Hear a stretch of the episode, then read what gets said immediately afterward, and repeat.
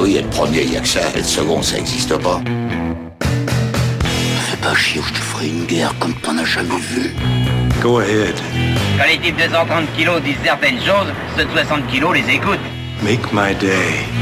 Vous savez mon nom, j'ignore le vôtre. Qui êtes-vous?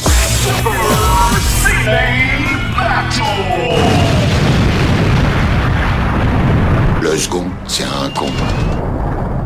Super Ciné Battle, c'est le podcast où nous établissons le classement ultime du cinéma. Nous prenons vos listes de films que vous nous adressez pour les classer du meilleur au pire afin d'obtenir LA liste ultime. Ceci est notre épisode 206 et de l'autre côté du poste, j'ai le nouveau chef du gouvernement, Stéphane Boulet, alias Vénère Herzog. Hello Stéphane, comment ça va? Eh ben écoute, euh, ça va, surtout que nous sommes à un stade où il n'y a encore officiellement pas de ministre de l'éducation de, de nommer, et donc je suis à ce stade de plénitude de ma vie où Aurore Berger n'a pas encore le ministère de l'éducation nationale. Mais tout le monde le pense. Mais tout le monde le pense, et voilà, et je pense que bah, d'ici que ce soit diffusé, euh, voilà, je serai sans doute en train de me pendre dans ma cave. Oui, les gens peuvent se moquer de toi là, parce que là, là c'est sûr et certain, ils l'annonceront avant. Oui, bah oui, alors c'est sûr, il y aurait un ministre avant, puis non, mais de toute façon, c'est le premier truc qui, qui, qui, qui, qui, qui m'est venu en tête. Je me suis dit, putain, avec la chance qu'on va avoir, on va, on va se taper Aurore Berger, quoi. Ça serait terrible. Ça serait terrible et en même temps, tu sais quoi, euh, vous avez déjà tellement souffert. c'est ça. Donc oui, tu es dans un état plus que serein et euh, on vient d'apprendre oui que euh, voilà, vous pouvez nous situer à peu près le, notre niveau de de plénitude. Euh, Madame Mangin euh, de de Princesse Sarah vient de vient d'être lourdée du du gouvernement.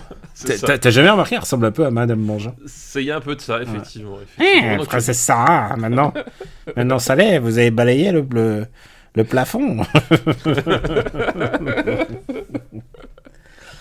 Et on est réunis, bien sûr, euh, dans un nouvel épisode des années 2010 de Super Ciné Battle. Dans la joie et la bonne humeur. Dans la sérénité. C'est ça. C'est La ce qui nous sérénité, la, plénitude, le, le zen. Et puisque tu es tellement zen, c'est toi qui vas faire euh, l'introduction euh, comme il se doit. Euh, Qu'est-ce qu'on doit faire pour nous faire parvenir des listes, Stéphane? Eh bien, si vous souhaitez nous faire parvenir des listes, c'est trois films par liste avec un petit thème si vous voulez sortir du lot. Et pas de- Et- et- et attention, pas de genre à dénoncer dans la liste. Hein. C'est des films. Tu bien que non, parce que Oui. on sait pas, on sait pas. Hein, dans, dans une semaine, on sait ça. Il faut préciser. effectivement, effectivement, que des films. Euh, trois films par liste et donc les envoyer à supercinébattle, arro- pardon, afin que Daniel puisse eh bien euh, les sélectionner éventuellement pour une émission. Je crois que ce coup-ci, je vais réussir mon miracle, c'est que je vais me mettre des devoirs de vacances, puisque euh, au moment où les gens entendront sans doute ce podcast, je serai peut-être à l'Alpe d'Huez en train de regarder des bonnes comédies françaises. Exactement. Et, et j'ai- un peu hâte. J'ai un peu hâte. Oui, oui, bah je. Il y, a des, il, y a des, il y a des choses comme ça voilà, qui, qui, qui t'appartiennent, on va dire. On va beaucoup parler un peu d'actu et un peu de ton activité, qui, de ton activité culturelle parce que on s'est envoyé des SMS pendant pendant cette semaine. Tu, à la fois, toi, tu as vu un, un péplum historique, je crois savoir, de, de Ridley Scott. Ouais, c'est ça, c'est ça. J'ai vu un film euh, hys- hystérique, euh, hist- hist- hist- pardon, historique, euh, ouais, de, de Ridley Scott, euh, voilà. Moi, j'ai vu un blockbuster surprenant cette semaine. Ah oui? J'ai vu euh, Mockingbird, non, euh, Hunger Games, Ah oui. Hunger Games épisode 0. Oui, tout à fait. Il s'appelle comment? Alors, c'est le, non, le serpent. Je, je me rappelle jamais du C'est l'oiseau et le serpent. L'oiseau et le serpent, il y a un truc comme ça, mais je sais plus ce que c'est. euh. Ouais. Je suis pas, je suis pas un gros fan du le- lore et. euh, C'est le Hunger Games de 2023. Voilà, et c'est l'épisode 0. C'est l'origine story de comment le, le mec devient.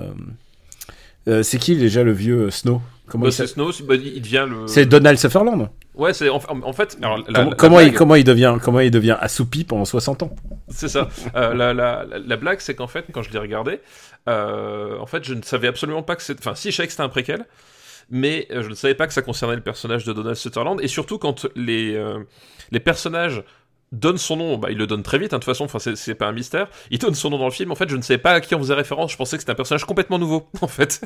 Ah non, moi j'ai compris devant l'assistance euh, du euh, l'assistance du de bah, de la répétition, tu vois le truc. J'ai compris que c'était euh, que c'était lui quoi. Bah moi il a fait attendre le, enfin, littéralement le, le- le dernier plan du film pour que je me rende compte de, de qui c'était et de faire ah donc c'était assez drôle. Et tu sais quoi, Stéphane? Je pense que ça va être. des- Il va y avoir plusieurs fils rouges dans cet épisode des Oula. années 2010. Je tiens juste à revenir un truc sur nos devoirs de vacances. Euh, Il y a le traître que j'ai mis dans ma playlist, le traître qui est dispo sur Netflix et qui a l'air, à qui a l'air d'une violence et qui a l'air vraiment, euh, vraiment, genre ça a l'air vraiment être le film italien sale avec des morts. Tu vois, c'est genre. c'est- Euh, j'ai Tu vu. sais comment me le vendre. Ouais, ouais, il y a eu, euh, bah, il y a Épouse-moi mon pote qui a été donné, il y a Nicky Larson, il y a le Monde secret des emojis, Cats, Oui. euh, Ouais. 12, Omar m'a tué, qu'on n'a pas vu ni toi ni moi, euh, The Bling Ring, Down, Downsizing, ça c'est toi, et je me suis engagé, je vais faire en sorte qu'il y ait plus de films pour moi, parce que euh, je vais pas regarder que des comédies la semaine prochaine, quoi. Ce serait moche. non mais tu sais quoi, tu sors d'un film de Philippe Lachaud dans la salle et tu, tu te mets un Lachaud en rentrant, c'est- c'est- ça n'a aucun sens. Non, ça- c'est- faut pas faire ça. Faut- ne faites pas ça chez vous les enfants. Et on va juste reprendre notre liste pour savoir euh, qui a été euh, qui a été classé dans l'épisode euh, dans l'épisode précédent. On a eu la défense Lincoln qui est 30e Ouais, qui arrive, qui arrivait, qui arrivait assez haut effectivement. entre Prisoners et Attack the Block. Un bon film. Oui, tout à fait. Et on a eu euh, qui on a eu en dessous Attends. Attends. Attends, je suis en train de regarder. Et ben on, a eu, on avait parlé pas mal de. Ah, il y a eu Death Note. Ouais, ouais, des adaptations, euh, euh, transpositions de manga, euh, voilà, en, en film live. ou d'animé puisque le dernier maître de l'air donc Oui, c'est effectivement. Ouais. est un animé qui est fini 126e mais juste au-dessus de Noé. T'as dû faire Voilà. plaisir. Et on a eu euh, 128e Ghost in the Shell, un film euh, qui est qui est pas si loin euh, thématiquement du film que je viens de voir avec euh, Didier Bourdon et Christian Clavier qui découvrent euh, leurs origines par ADN. non mais quelque, le- quelque non, mais part- il y, a- a que toi pour faire ce genre de, de pont, tu vois. Ouais, mais il y a des fils rouges, il y a des fils rouges, il y aura des fils rouges dans cet épisode. D'abord, je tiens à mettre, je tiens à arrêter une tradition aussi de qu'on avait instaurée depuis quelques, enfin que j'avais instaurée. On a eu des listes, on a eu la liste euh, Sarkozy, on a eu la liste Oui, François Hollande. François Hollande. Tu vois Oui, ce qui, tu vois ce à quoi on devait s'attendre. Eh Ah, bien non, non, non, ouais, ouais, ouais, on s'arrête là, là, je, je suis pas prêt. eh bien non, on attendra encore un petit peu. Mais il y aura, j'ai peur, j'ai peur, Stéphane, qu'il y ait de la politique Ah non, mais ce serait une première. Euh, dans dans ce podcast? Ouais, dans ce podcast, ce serait inédit. Je sais pas, je, vraiment, je, moi je voudrais, je voudrais qu'il y en ait le moins possible. Bah oui, bien sûr, bah, tout à fait. Bah, le- on est le plus neutre possible. Pas de politique dans ce podcast. Bah, no- nos avis sont neutres de toute manière. Bah, C'est- c'est pas nos c'est la vérité. C'est pas Enfin, nos c'est- avis. c'est- par, par définition, ils ont pas, de- ils ont pas de parti pris vu qu'ils ne font que dire la vérité. Donc à un moment Voilà. donné, c'est. Stéphane, on va commencer par la liste que j'appelle du courage absolu. Oula. Carrément. C'est quelqu'un qui nous a envoyé une liste euh, en mai 2022. Il s'appelle. Bijam. Merci Bijam pour, cette, pour ta liste. Et c'est une liste qui, euh, qui s'appelle. Attention, accroche-toi. J'ai jamais reçu de liste comme ça vraiment à- à- aussi frontale. Mon nom est au générique de ces films. Dois-je en être fier ou non? Le marbre le dira. Ah, très très bon. Franchement, très très bon. Franchement, Bijam, autant ta liste est sympathique, autant tu t'exposes à quand même quelque genre. Bon, en même temps, tu sais quoi? Tu veux que je te dise un truc?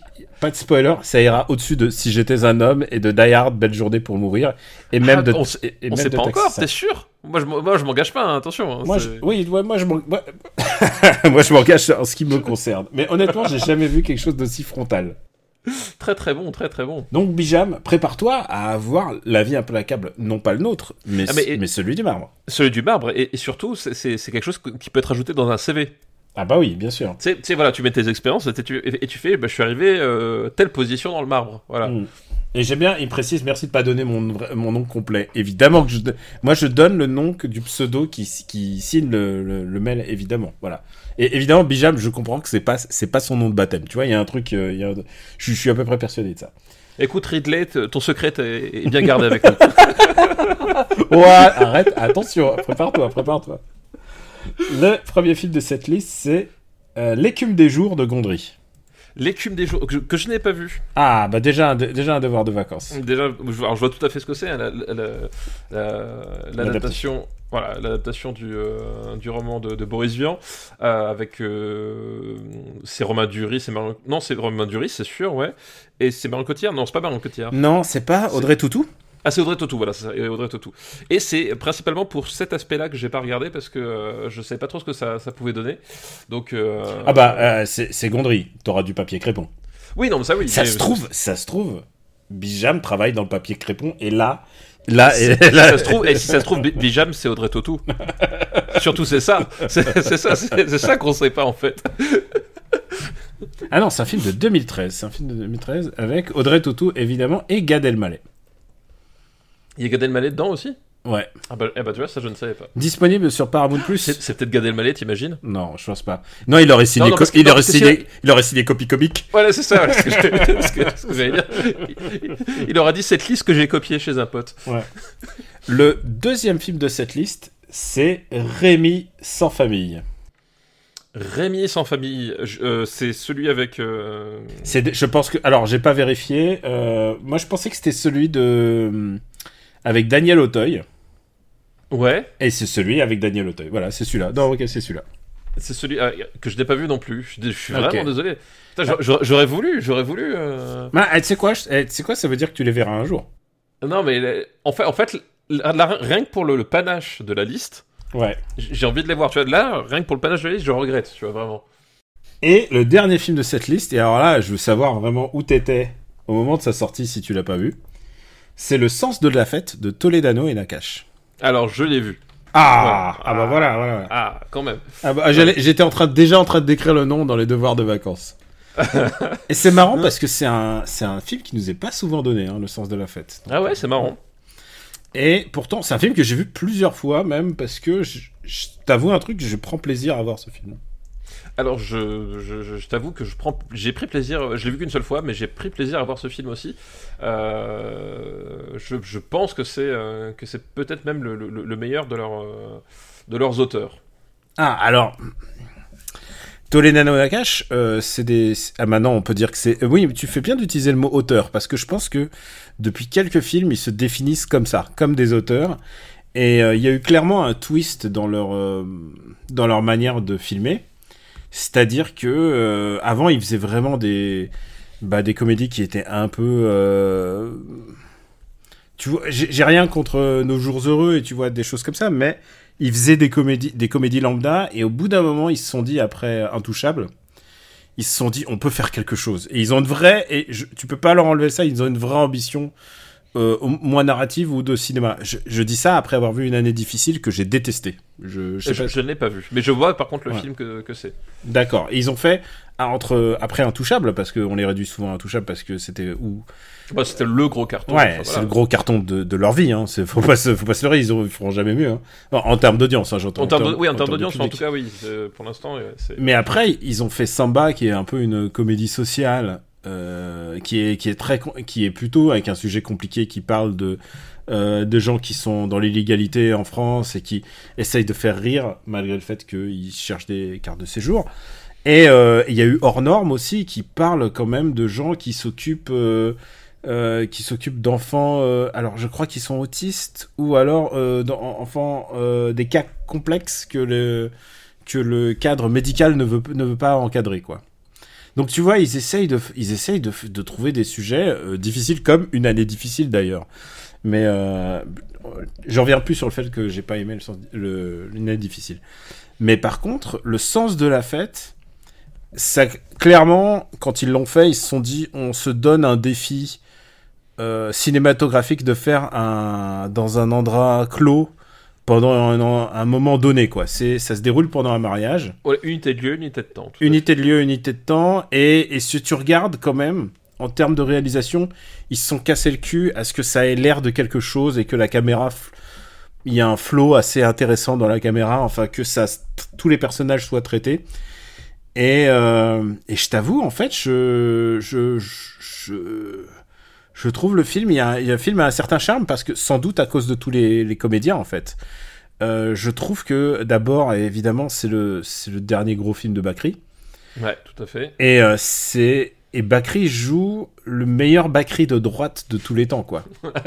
il joue, il joue un, un excellent, un excellent Bakri, euh, effectivement, euh, un excellent Ba- Bakri en chef de chef d'entreprise, euh, un peu, un peu désabusé, à la limite de la misanthropie. Euh, Dans le sens où euh, bah, il est poursuivi par les, bah, par euh, pas par les huissiers, mais c'est-à-dire il est, il est criblé de dettes et en même temps il essaye de, euh, il te, il te fait le laïus sur ah bah ouais mais euh, faut que j'essaye, faut que je paye tout le monde et je suis obligé de prendre des gens au black. Enfin il te le fait, il te fait la totale. Hein. Mais il euh, fait la totale, c'est ça. Et, euh, et autour de ce Bakri vraiment au très bon ronchon. Et tu sens que Bakri a participé, à comme d'habitude, à l'écriture des, des dialogues, même s'il n'est pas crédité au dialogue, mais tu sens que quand, quand Bakri dit un truc, tu sens que c'est du Bakri en fait. Oui, oui, tu sens que voilà, tu sens qu'effectivement c'est euh, c'est du Bakri dans le texte, comme on dit. Mm. Il y a toute une galerie de personnages qui sont tous un peu euh, craquants les uns les autres, plus, plus intéressants même que Bakri qui lui joue un, a le rôle difficile quoi. Ils doivent essayer de faire aimer un, un patron, un patron qui, bah, qui, paye, qui paye bizarrement ses employés quoi. C'est ça quand même. Ouais, euh, alors, un, un type qui voilà, qui a pas, qui a pas, qui, fait pas forcément les choix les plus, euh, voilà, les, les plus heureux ou les Mm. plus, euh, les plus intelligents. Et du coup, euh, il y a toute une galerie portraits. Alors, euh, il faut que je les prenne devant les yeux pour, euh, pour tous me souvenir. Mais il y a Jean-Paul Rouve, T'as Jean-Paul Rouve, t'as t'as Gilles Lelouch, t'as Euh, Vincent Macaigne. Vincent McCain, Et effectivement. ils ont, ils ont, ils ont du, ils ont euh, quand même, c'est un film de 2017. Ils prennent Vincent Macaigne qui est juste avant que Vincent Macaigne devienne le Vincent Macaigne, euh, euh, le gros Vincent Macaigne. Ae- Aedara qui est, euh, qui joue, euh, qui joue pas que le love interest de Gilles Lelouch, mais qui joue même son, sa rivale en fait. Oui, c'est ce que je veux dire, c'est même plus que ça. Oui, effectivement, c'est un, c'est- un, un vrai personnage de, de Mm. tête aussi. aussi.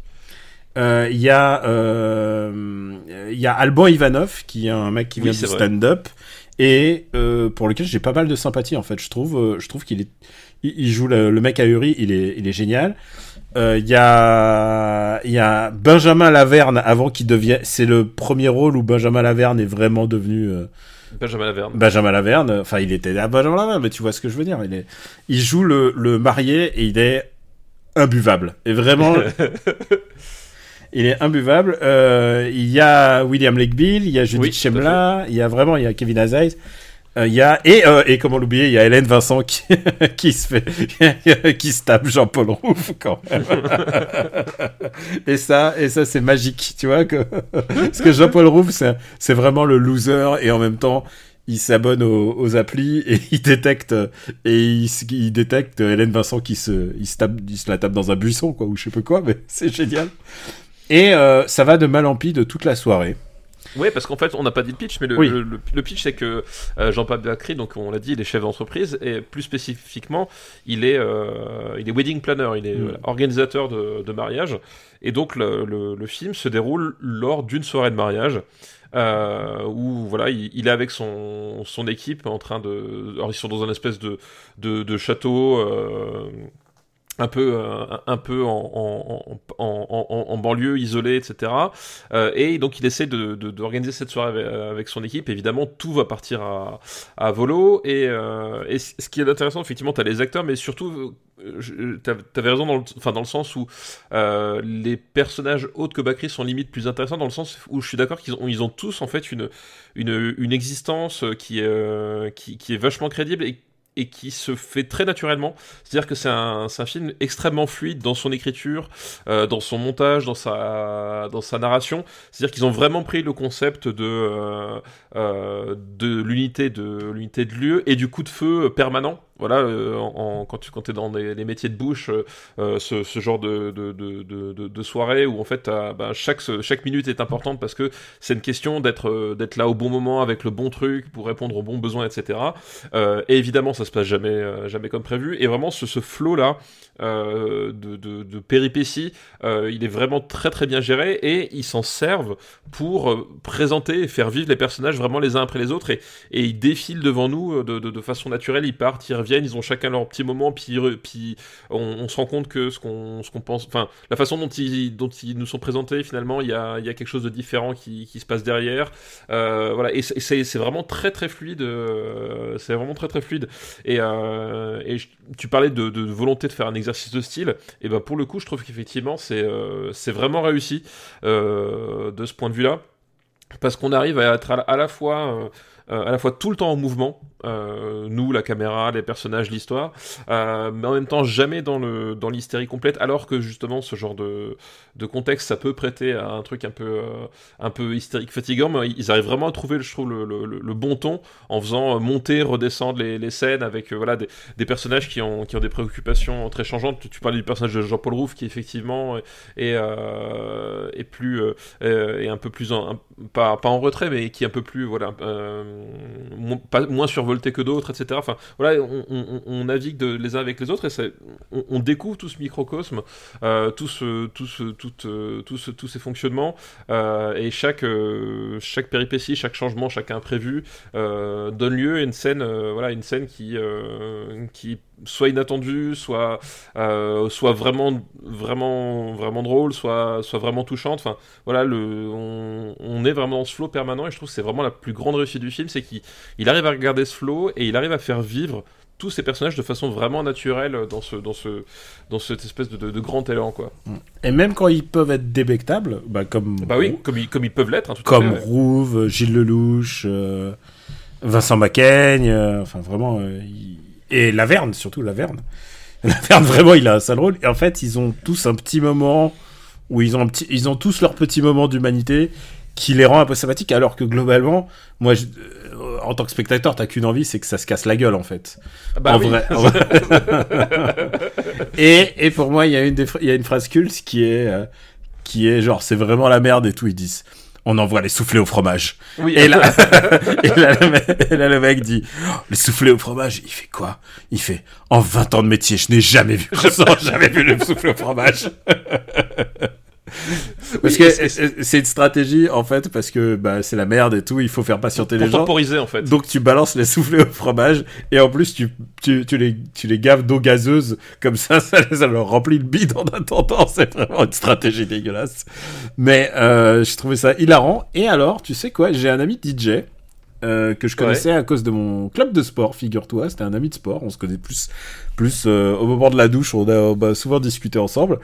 Et je l'ai revu à un mariage. Et genre, c'est la première fois que je voyais mon pote DJ. Il était à un mariage d'un ami commun. Vraiment, le, monde est petit. J'étais trop content de le voir. Et je m'approche de ce mec qui est euh, en plus DJ résident dans un club paris. Je suis jamais rentré dans un club, mais pourtant je sais ça. Enfin, il est euh, DJ résident dans un club. Et j'ai dit mais putain, tu fais plein de mariages en fait. Et je dis dis-moi le sens de la. On a déjà dû te poser la question, mais le sens de la fête. Et là il se tourne vers moi, il me fait Daniel, tout est vrai. J'adore ça. J'adore me dire qu'il y a des techniques de souffler au fromage. C'est pas, c'est pas une invention.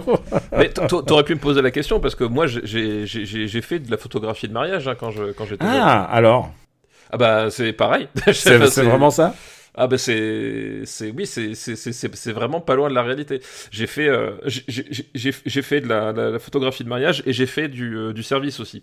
Donc euh, ah t'as fait du service de mariage? Non, pas de mariage, mais du voilà du service de, de, table. Et donc, euh, je sais ce que c'est que le, coup de feu. Le voilà, c'est tous ces tous ces tous ces univers là un peu euh, du, service, voilà, euh, qui m'ont convaincu de ne jamais faire de carrière dans le service. c'est un truc de fou. Pourquoi les gens étaient vraiment pas sympas?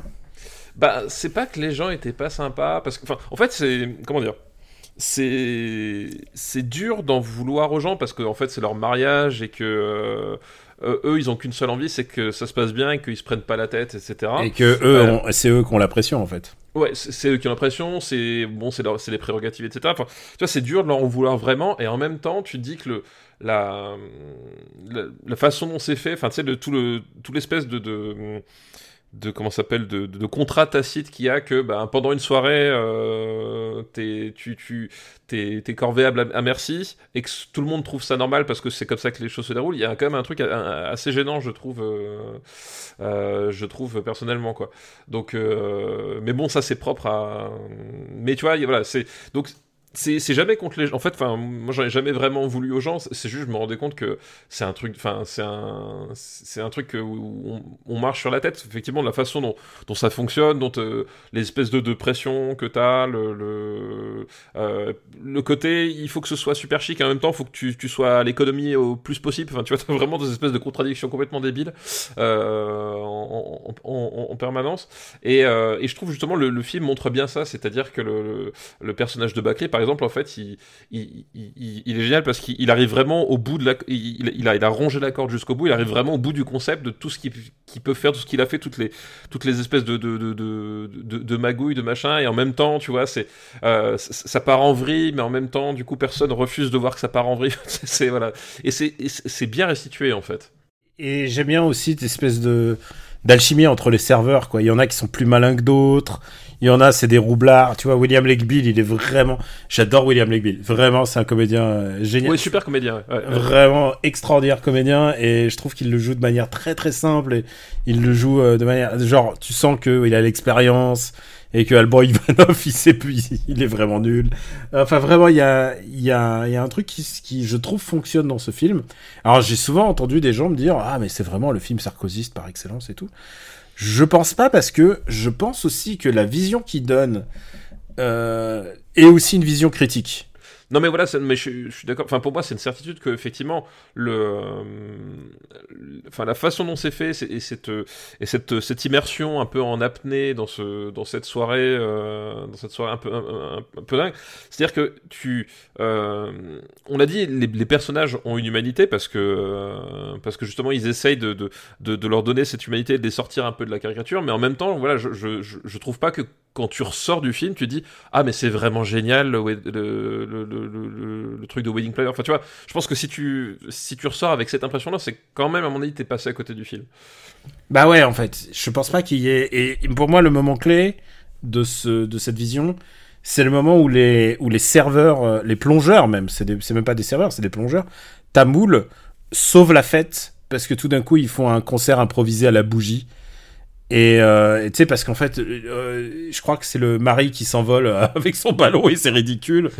et il revient et il veut faire un scandale en disant que c'est un échec et tout. Euh, c'est le drame de la soirée. Et en fait, euh, c'est un moment magique. Et c'est vrai que il fonctionne bien, la musique est, la musique est intéressante et tout.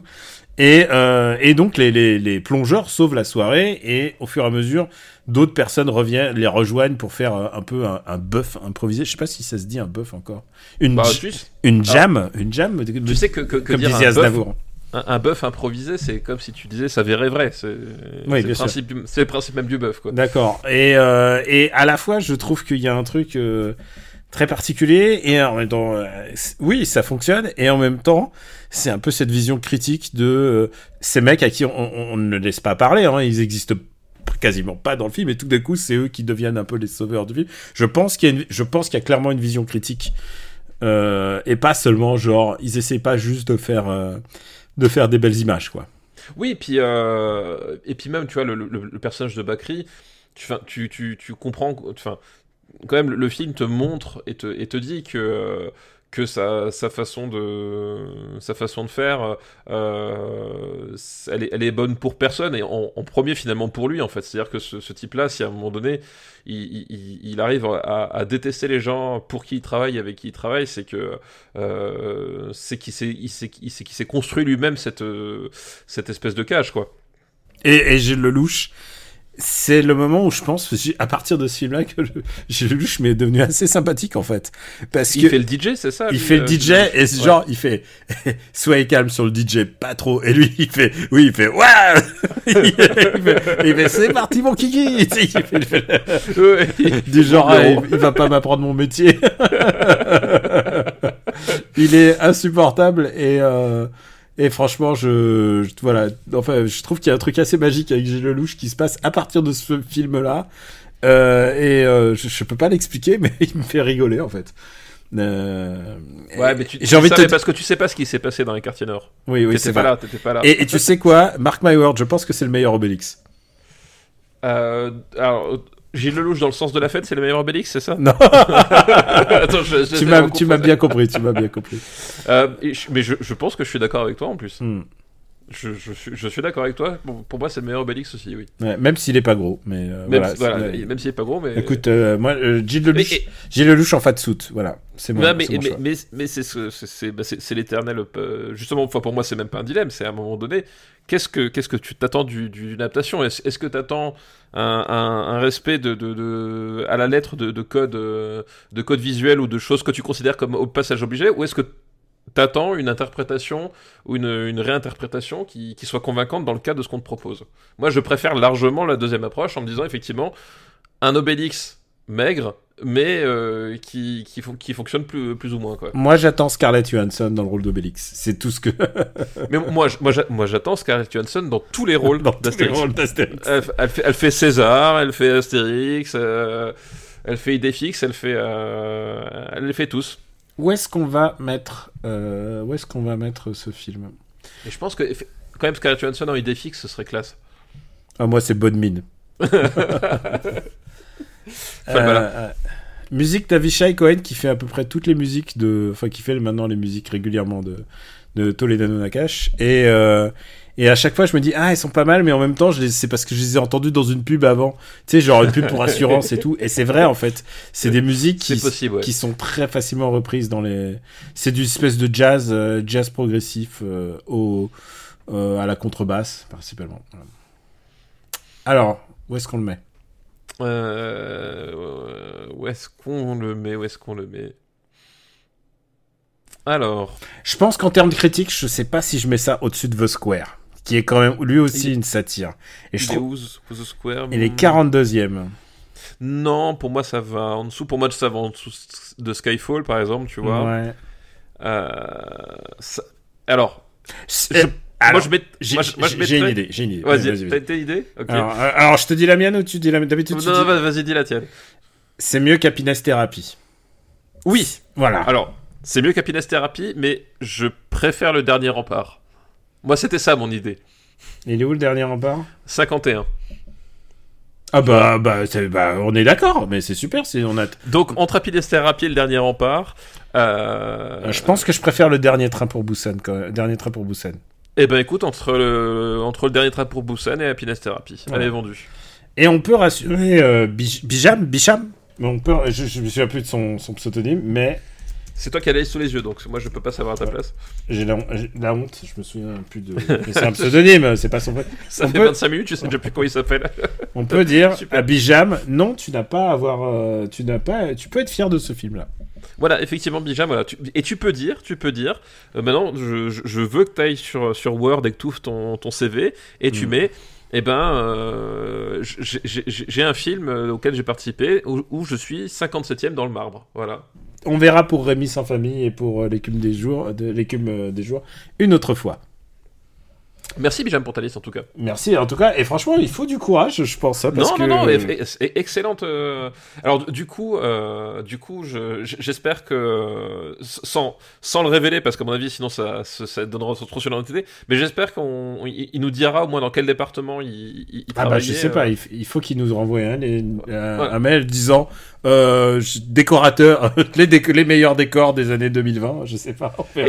T'imagines, on est on fait, ouais, mais franchement, les décors ils sont pourris. Le film est super, mais alors les décors sont complètement gâché le film. En fait, c'est le seul, le truc sur lequel il a fait. on ne sait pas, on ne sait pas, on est dans, on est- Il faut dire que c'est pas le seul à m'avoir envoyé des, des films dans lesquels il a participé. Il y a eu des gens, notamment des effets spéciaux. Benjamin François, il a envoyé des listes. euh, de films d'un petit studio, enfin voilà, un truc. Attends, attends, 2020, on verra quand on fera Wish. bah écoute, on, on change de liste? Eh ben écoute, on change de liste, tout à fait. Écoute, liste 2010 qui nous est envoyée par Théo. Merci Théo pour ta liste. Et c'est une liste, attention, qui s'appelle Revival des peplums racistes. Je- Très, très... Alors, je, je, je sais pas ce qu'elle contient, mais alors je, je suis fan déjà du titre. Revival des peuples J'étais racistes. Parfait. Alors prépare-toi, prépare-toi. Alors on commence par. Est-ce que je commence par le plus nul ou pas Euh, alors, est-ce que c'est le plus nul objectivement ou c'est le plus drôle? Ah, C'est vraiment objectivement le plus nul. Hein. Euh, Parce qu'il faudrait terminer par le plus drôle. Ouais, alors ok, alors c'est pas le plus, c'est pas le plus drôle. Ok, on commence par, on commence par le plus nul. Enfin, ce qui me paraît être le plus nul, mais je sais pas. Ouais, vas-y, vas-y. Est-ce que tu as vu 300 la naissance d'un empire? Oh putain.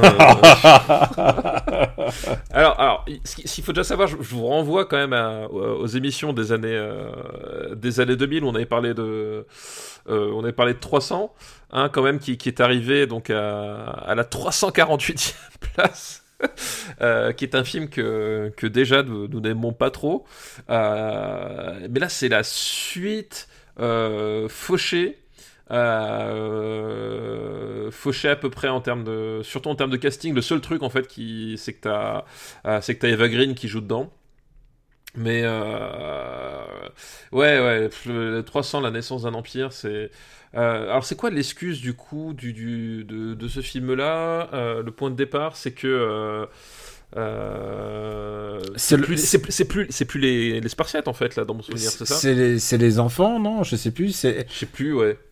Est-ce que s'il n'y a pas un autre angle, je crois qu'ils réutilisent par des images de l'ancien? Enfin, je, je- moi, je. Ah si si, c'est Ouais. les Spartiates. Je, sais plus, mais il y a un truc effectivement.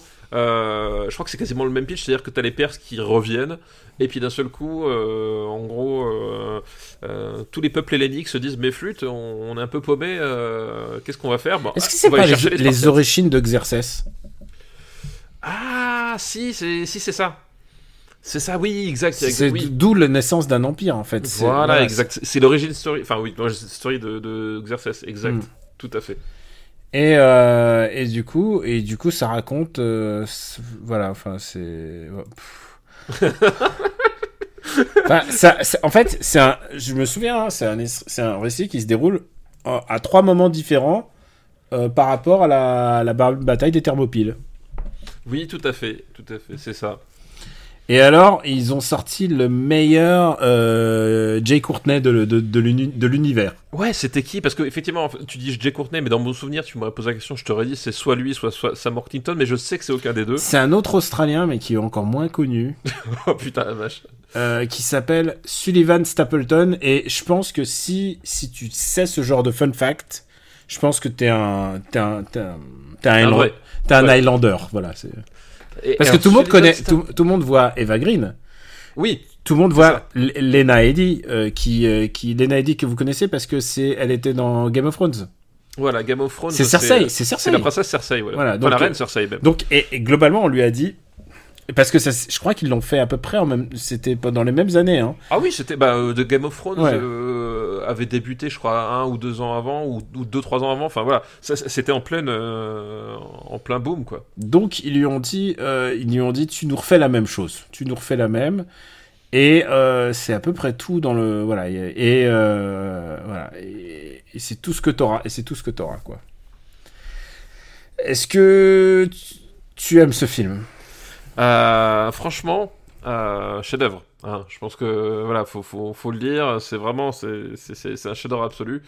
Euh, non, mais pff, c'est, c'est, bah, voilà, c'est, la- c'est, c'est, c'est, euh, c'est le rip-off. euh, On dirait, on dirait une parodie, on dirait une parodie porno en fait.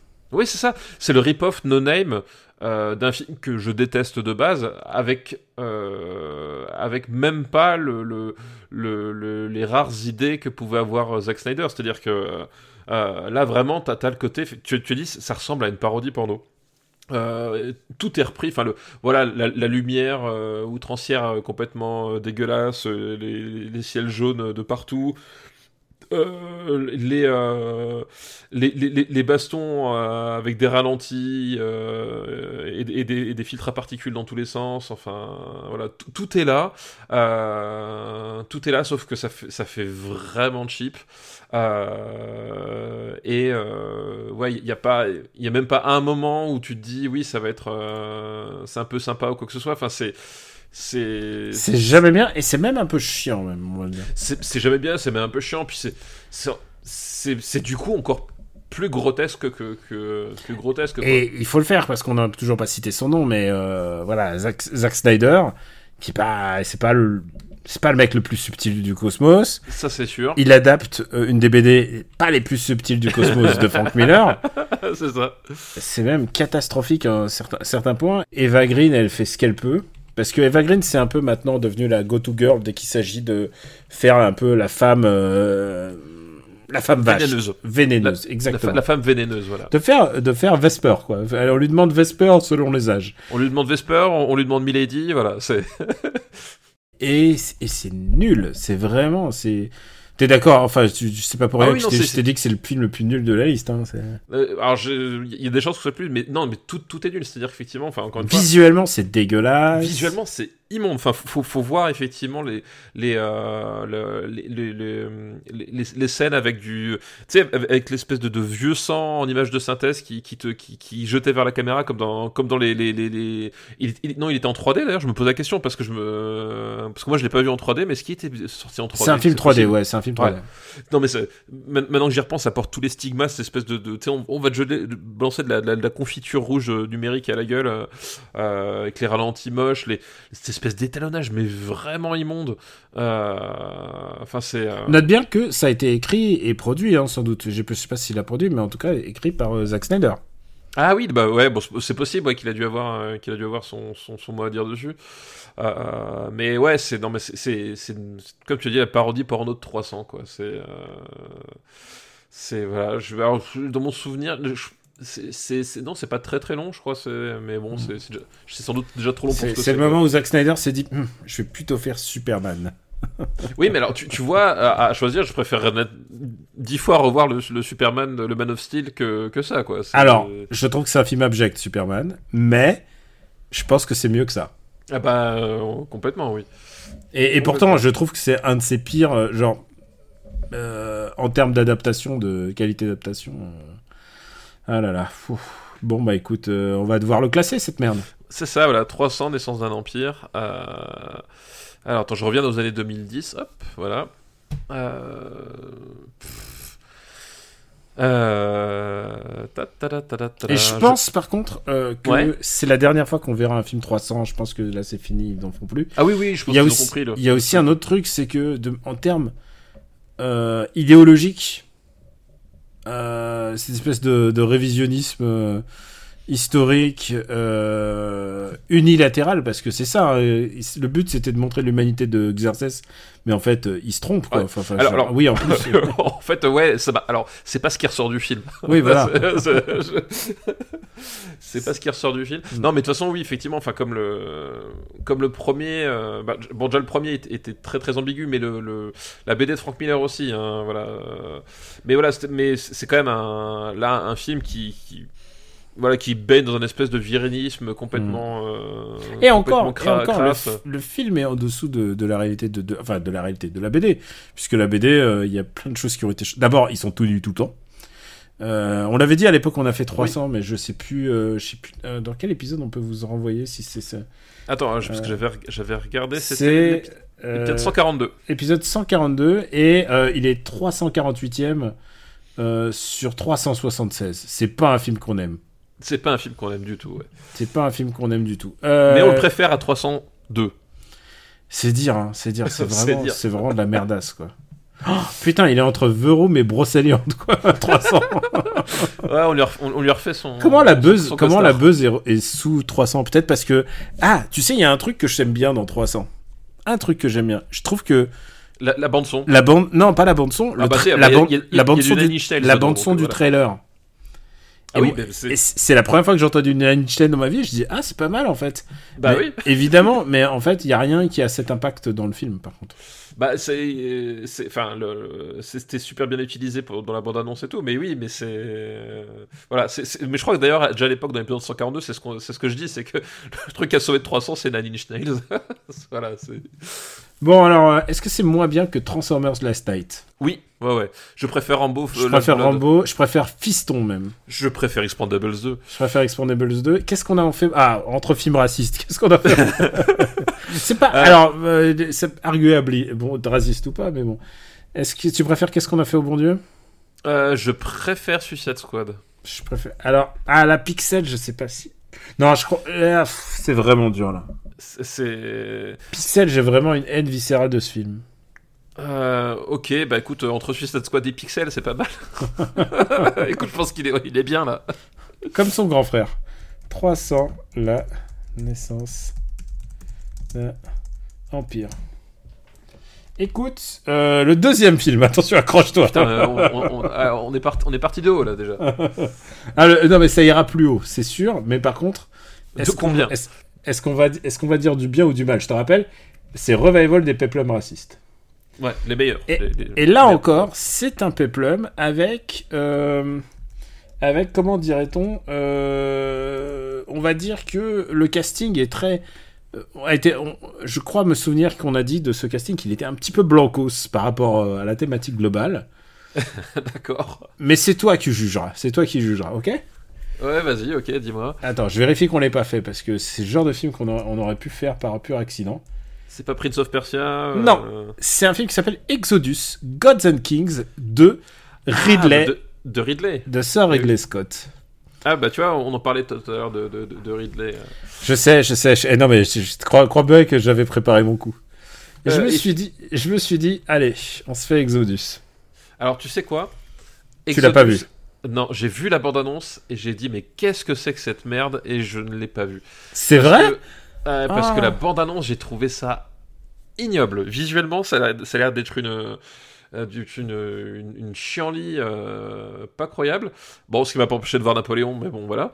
Mais, et du coup, je me suis dit, mais jamais de la vie, je regarde ça, quoi. Mais écoute, ça, ça te raconte euh, la vie du général Moïse Oui, euh, Moïse incarné par, par Christian Bale. euh, qui, qui tire, il tire sur les pyramides à un moment. Et, et, et, et c'est dans, ce- dans film-là. Ah oui, je l'ai, je l'ai très très bon. Elle est technique, elle est technique. Elle est technique. Elle est, elle est technique, mais elle est très très bien. Mm. Euh, et dans mon souvenir, c'est euh, Ramsès est joué par un, par un Égyptien de, de, souche. hein. Il Par, est joué, il est joué par euh, comment il s'appelle euh, euh, Merde, euh, Jay Courtney. Ouais, c'est ça, c'est un Jay Courtney ou un truc comme ça dans mon souvenir. il est joué par Joel Edgerton, Ah voilà, c'est ça. ouais. qui est encore australien, comme euh, Spartarton dont on a parlé juste avant. Mais tu sais, mais je pense que du, du- du point de vue de l'Angleterre, euh, euh, quand, tu t'appartiens à une nation qui a, qui, a, qui a conquis et colonisé tous les pays du monde, euh, l'Australie, euh, l'Égypte, euh, tu fais pas une grande différence en fait. Attends, mais c'est ouf. Hein. Je, y a, je vois, il y a Ben Kingsley. c'est le, c'est le, Alors, c'est le Ben plus proche de la diversité qu'on ait. Hein. C'est ça. Bah, ben Kingsley, c'était déjà l'argument diversité de Prince of Persia. Je sais pas si tu te rappelles. Oui, et il y a Goldshifter Faraday, mais dans un petit petit rôle, hein, vraiment. Ah, alors, alors que bon. Alors alors, que bon. on- nous, on veut Goldshifter avec un, une machine gun. hein. Ah, voilà, exactement, c'est ça qu'on Ah, attends, il y a, y a de l'authentique euh, authentique égyptien avec Aaron Paul. Euh, c'est vrai, ah, putain. ah bah, il joue, en même temps, il joue, il joue Josué, Jo- Josué, enfin Joshua. Joshua, ah oui. Et John Tortoro en Seti. Et tu sais quoi? C'est Ouais. pas, c'est pas, Oui. si, c'est pas si éloigné de ce qu'il fait dans Transformers. hein, je- Ouais, c'est vrai, j'imagine. Donc, mais du coup, ouais, j'ai vu l'abandon, j'ai vu ça. euh, et Et j'ai fait, ben non, quoi. Et tu veux que je te dise, eh, t'es historien? Non T'y étais? Non Alors ferme ta gueule. Alors, objectivement, c'est le moins bon film qui s'appelle Exodus. D'accord. Et je tiens à dire qu'il est disponible euh, sur Disney+. Et nous avons un compte Disney+, toi et moi. un Donc, compte euh, d'entreprise, oui. C'est ça, le, le- le compte de la boîte. Donc, euh, donc voilà, si tu veux, si tu es tenté euh, par 4 heures de cinéma... Mais non, je, dé- je déconne, c'est pas 4 heures, mais c'est... Ça va être long, non Ah bah oui, tu sors... ah, c'est 100 150 minutes. Ah oui, c'est ça. Donc, ouais, tu... Mais non, tu, tu demandes pas à Ridley Scott de faire un peplum euh, pour faire un truc court, quoi. Non, et en plus, il y aura forcément quelqu'un qui va dire Ouais, faut voir la version, euh, la version longue. c'est ça, ouais. la version où il y a. Où il y a. Comment il s'appelle Où il y a. euh, Virginie Ledoyen qui apparaît dans le fond. non, c'est Ludivine Sagné dans C'est Napoléon. Ludivine Sagné, c'est Tu- ça. Est-ce que tu as vu la séquence où il y a Ludivine Sagné Euh, alors, j'ai même pas. Non. Enfin, en tout cas, pas Elle apparaît en, en deux secondes, ouais, vraiment deux secondes. ouais. J'ai pas capté. Euh, mais ça sera pour la version longue. Mais bon, du coup, euh, donc euh, écoute, bon bah écoute, ça sera tant pis pour Exodus. Ouais. Et il nous reste un dernier film. Et je suis presque surpris qu'on n'ait jamais fait le film dont on va parler. Dis-moi. C'est Gods of Egypt. On l'a jamais fait? Non Non. Mais je, moi, C'est je, vrai? je, c'est vraiment, je, important, c'est un film important dans notre cinéphilie. Puisque Ah bah, il y a tout ce qu'on aime. C'est-à-dire, il y a Gérard Butler. Il y a Gérard Butler, il y a, il y a Ni- euh, Nicolas, Co- euh, Nicolas Coster-Valdo, euh, voilà, qui essaye de sortir de, de Game of Thrones péniblement. Il y a, il y a Euh, Chadwick, Boseman. Il y a Chadwick Boseman, e- exact. Il y a Elodie Ah. Young, vraiment, euh, c'est un super, un super casting de jeunes hein, quand même. hein. Euh, Il y, a des- il y a des belles armures euh, étincelantes. Honnêtement, alors et moi c'est, Qu'est-ce qu'il va dire c'est ma hot take, mais je pense que c'est un meilleur film Senseiya. C'est, c'est le meilleur film Senseiya. C'est mieux que le... tu l'as vu le film Senseiya? Ouais, j'ai vu le film Sensei. C'est mieux que le film Senseiya. Alors, oui. Et je pense, et je pense que l'idée, l'idée débile de, de Senseiya, parce que globalement c'est une idée abs- un peu absurde, genre il y a des, il y a des maisons du Zodiac mais en, en, en Grèce, et il y a des mecs qu'on voit pas mais ils ont des maisons et personne ne va les voir, euh, et en même temps tu peux que traverser par un chemin. Enfin, je- ça n'a aucun sens, hein, Senseiya, si tu réfléchis deux secondes à, à Oui, l'histo- il suffit de marcher à côté. Hein.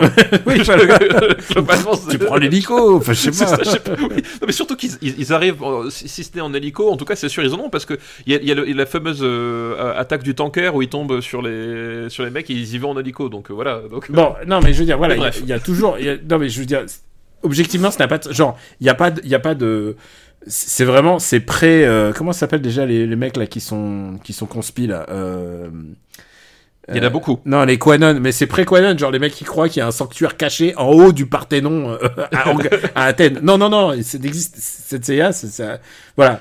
Mais en tant que fiction, en tant que fiction, les, les armures, les armures d'or des chevaliers égyptiens, dans mes veines. C'est, c'est du génie, c'est du génie pur, parce que c'est ce que vous allez voir. Si, si votre idée, c'est les dieux égyptiens qui s'affrontent en revêtant des armures d'or, et tout d'un coup ils ont des ailes qui se déploient, et tout d'un coup il y a le sphinx, et tout d'un coup, Et puis la scène d'après ils sont en slip. et la scène après ils sont cibles, et c'est cool parce qu'il y a quand même, euh, il y a, il y a quand même des beaux acteurs. Il y a, il y a, il y a Gérard Butler qui joue, euh, qui joue le.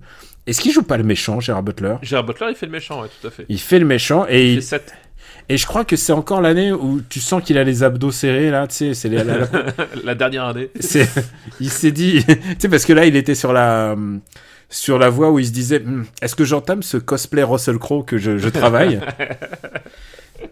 Et oui, il joue 7, il joue le, le il joue 7, euh, en fait, le, le, le héros, c'est Nicolas Coster-Waldau, Ouais c'est ça, il est au- euh, dans, le, dans le rôle de Dorus. Horus. Et, Et- du coup, et du coup, en fait, c'est lui la star parce que euh, il, il est dans Game of Thrones à ce, moment-là. Voilà, il est dans Game of Thrones, effectivement, c'est Mm. Jamie Lannister. Et il y a cette idée, euh, cette idée absolument brillante qui, qui ne rend pas du tout à l'écran, euh, qui est que les, les dieux sont plus grands que les hommes, mais euh, plus grands, je- voilà, ils font, euh, ils font entre 2 mètres 80 3 mètres. Et en fait, les, les scènes où justement tu as des interactions entre les dieux et, les hommes, et t'as l'impression qu'il y a un, il y a un souci dans le dans l'optique de la, enfin il y a un truc qui fonctionne pas du tout dans le visuellement dans cette espèce de rapport d'échelle qu'ils ont voulu faire, qui c'est vraiment complètement foiré. Et, et c'est bien annonciateur parce que je crois que c'est assez tôt, c'est quand Horus il est est genre chassé, puis après il, est- il, il fait un, un buddy movie avec un, avec un type, etc. Et dès les premières scènes, tu as cette espèce de truc et, tu, tu, tu te dis, mais qu'est-ce qui se passe visuellement, quoi? Et euh, honnêtement, honnêtement, moi, je- les, pareil, moi, je suis pas un historien. J'ai jamais été voir si les dieux d'Égypte ils se battaient à l'époque. Mais il y a un truc absolument débile en fait dans le film qui me fait passer outre le pas le racisme inhérent, mais tu vois, genre, euh, pff, enfin, genre, pourquoi tu prends un mec comme euh, Nicolas Coster-Waldau alors que bon. Je pense qu'il y a... c'est pour ça qu'ils sont, ils ont dû se sentir obligés de dire, à se dire, on prend Chadwick Boseman aussi, alors que Chadwick Boseman, si tu regardes son rôle, Il est pas vraiment égyptien non plus. Hein. mais il est dans le stéréotype du, du ce qu'on appelle euh, euh, ce que Spike Lee appelle le Magic Negro, c'est le le mec qui euh, c'est ce sympathique noir qui va qui va te donner au personnage au premier personnage de l'empereur. C'est l'équivalent, euh, ça serait l'équivalent de la Manic Pixie Dream Girl, mais en version en version noire, quoi. ver- version noire et surtout en version shonen quoi. En- Ouais. Et euh, c'est exactement ce qu'il fait hein, d'ailleurs dans le film. Tout à fait, oui. oui euh, Mais globalement, la stupidité et aussi une certaine chaleur, parce que je peux pas te décrire ça autrement, mais je trouve ça un peu pathétique et réjouissant. Je, je crois que je prendrai plaisir à revoir ce film, qui a été un floc monumental, tout le monde s'est moqué de lui, euh, mais moi j'aime bien, j'ai de, la- de tendresse pour ce film.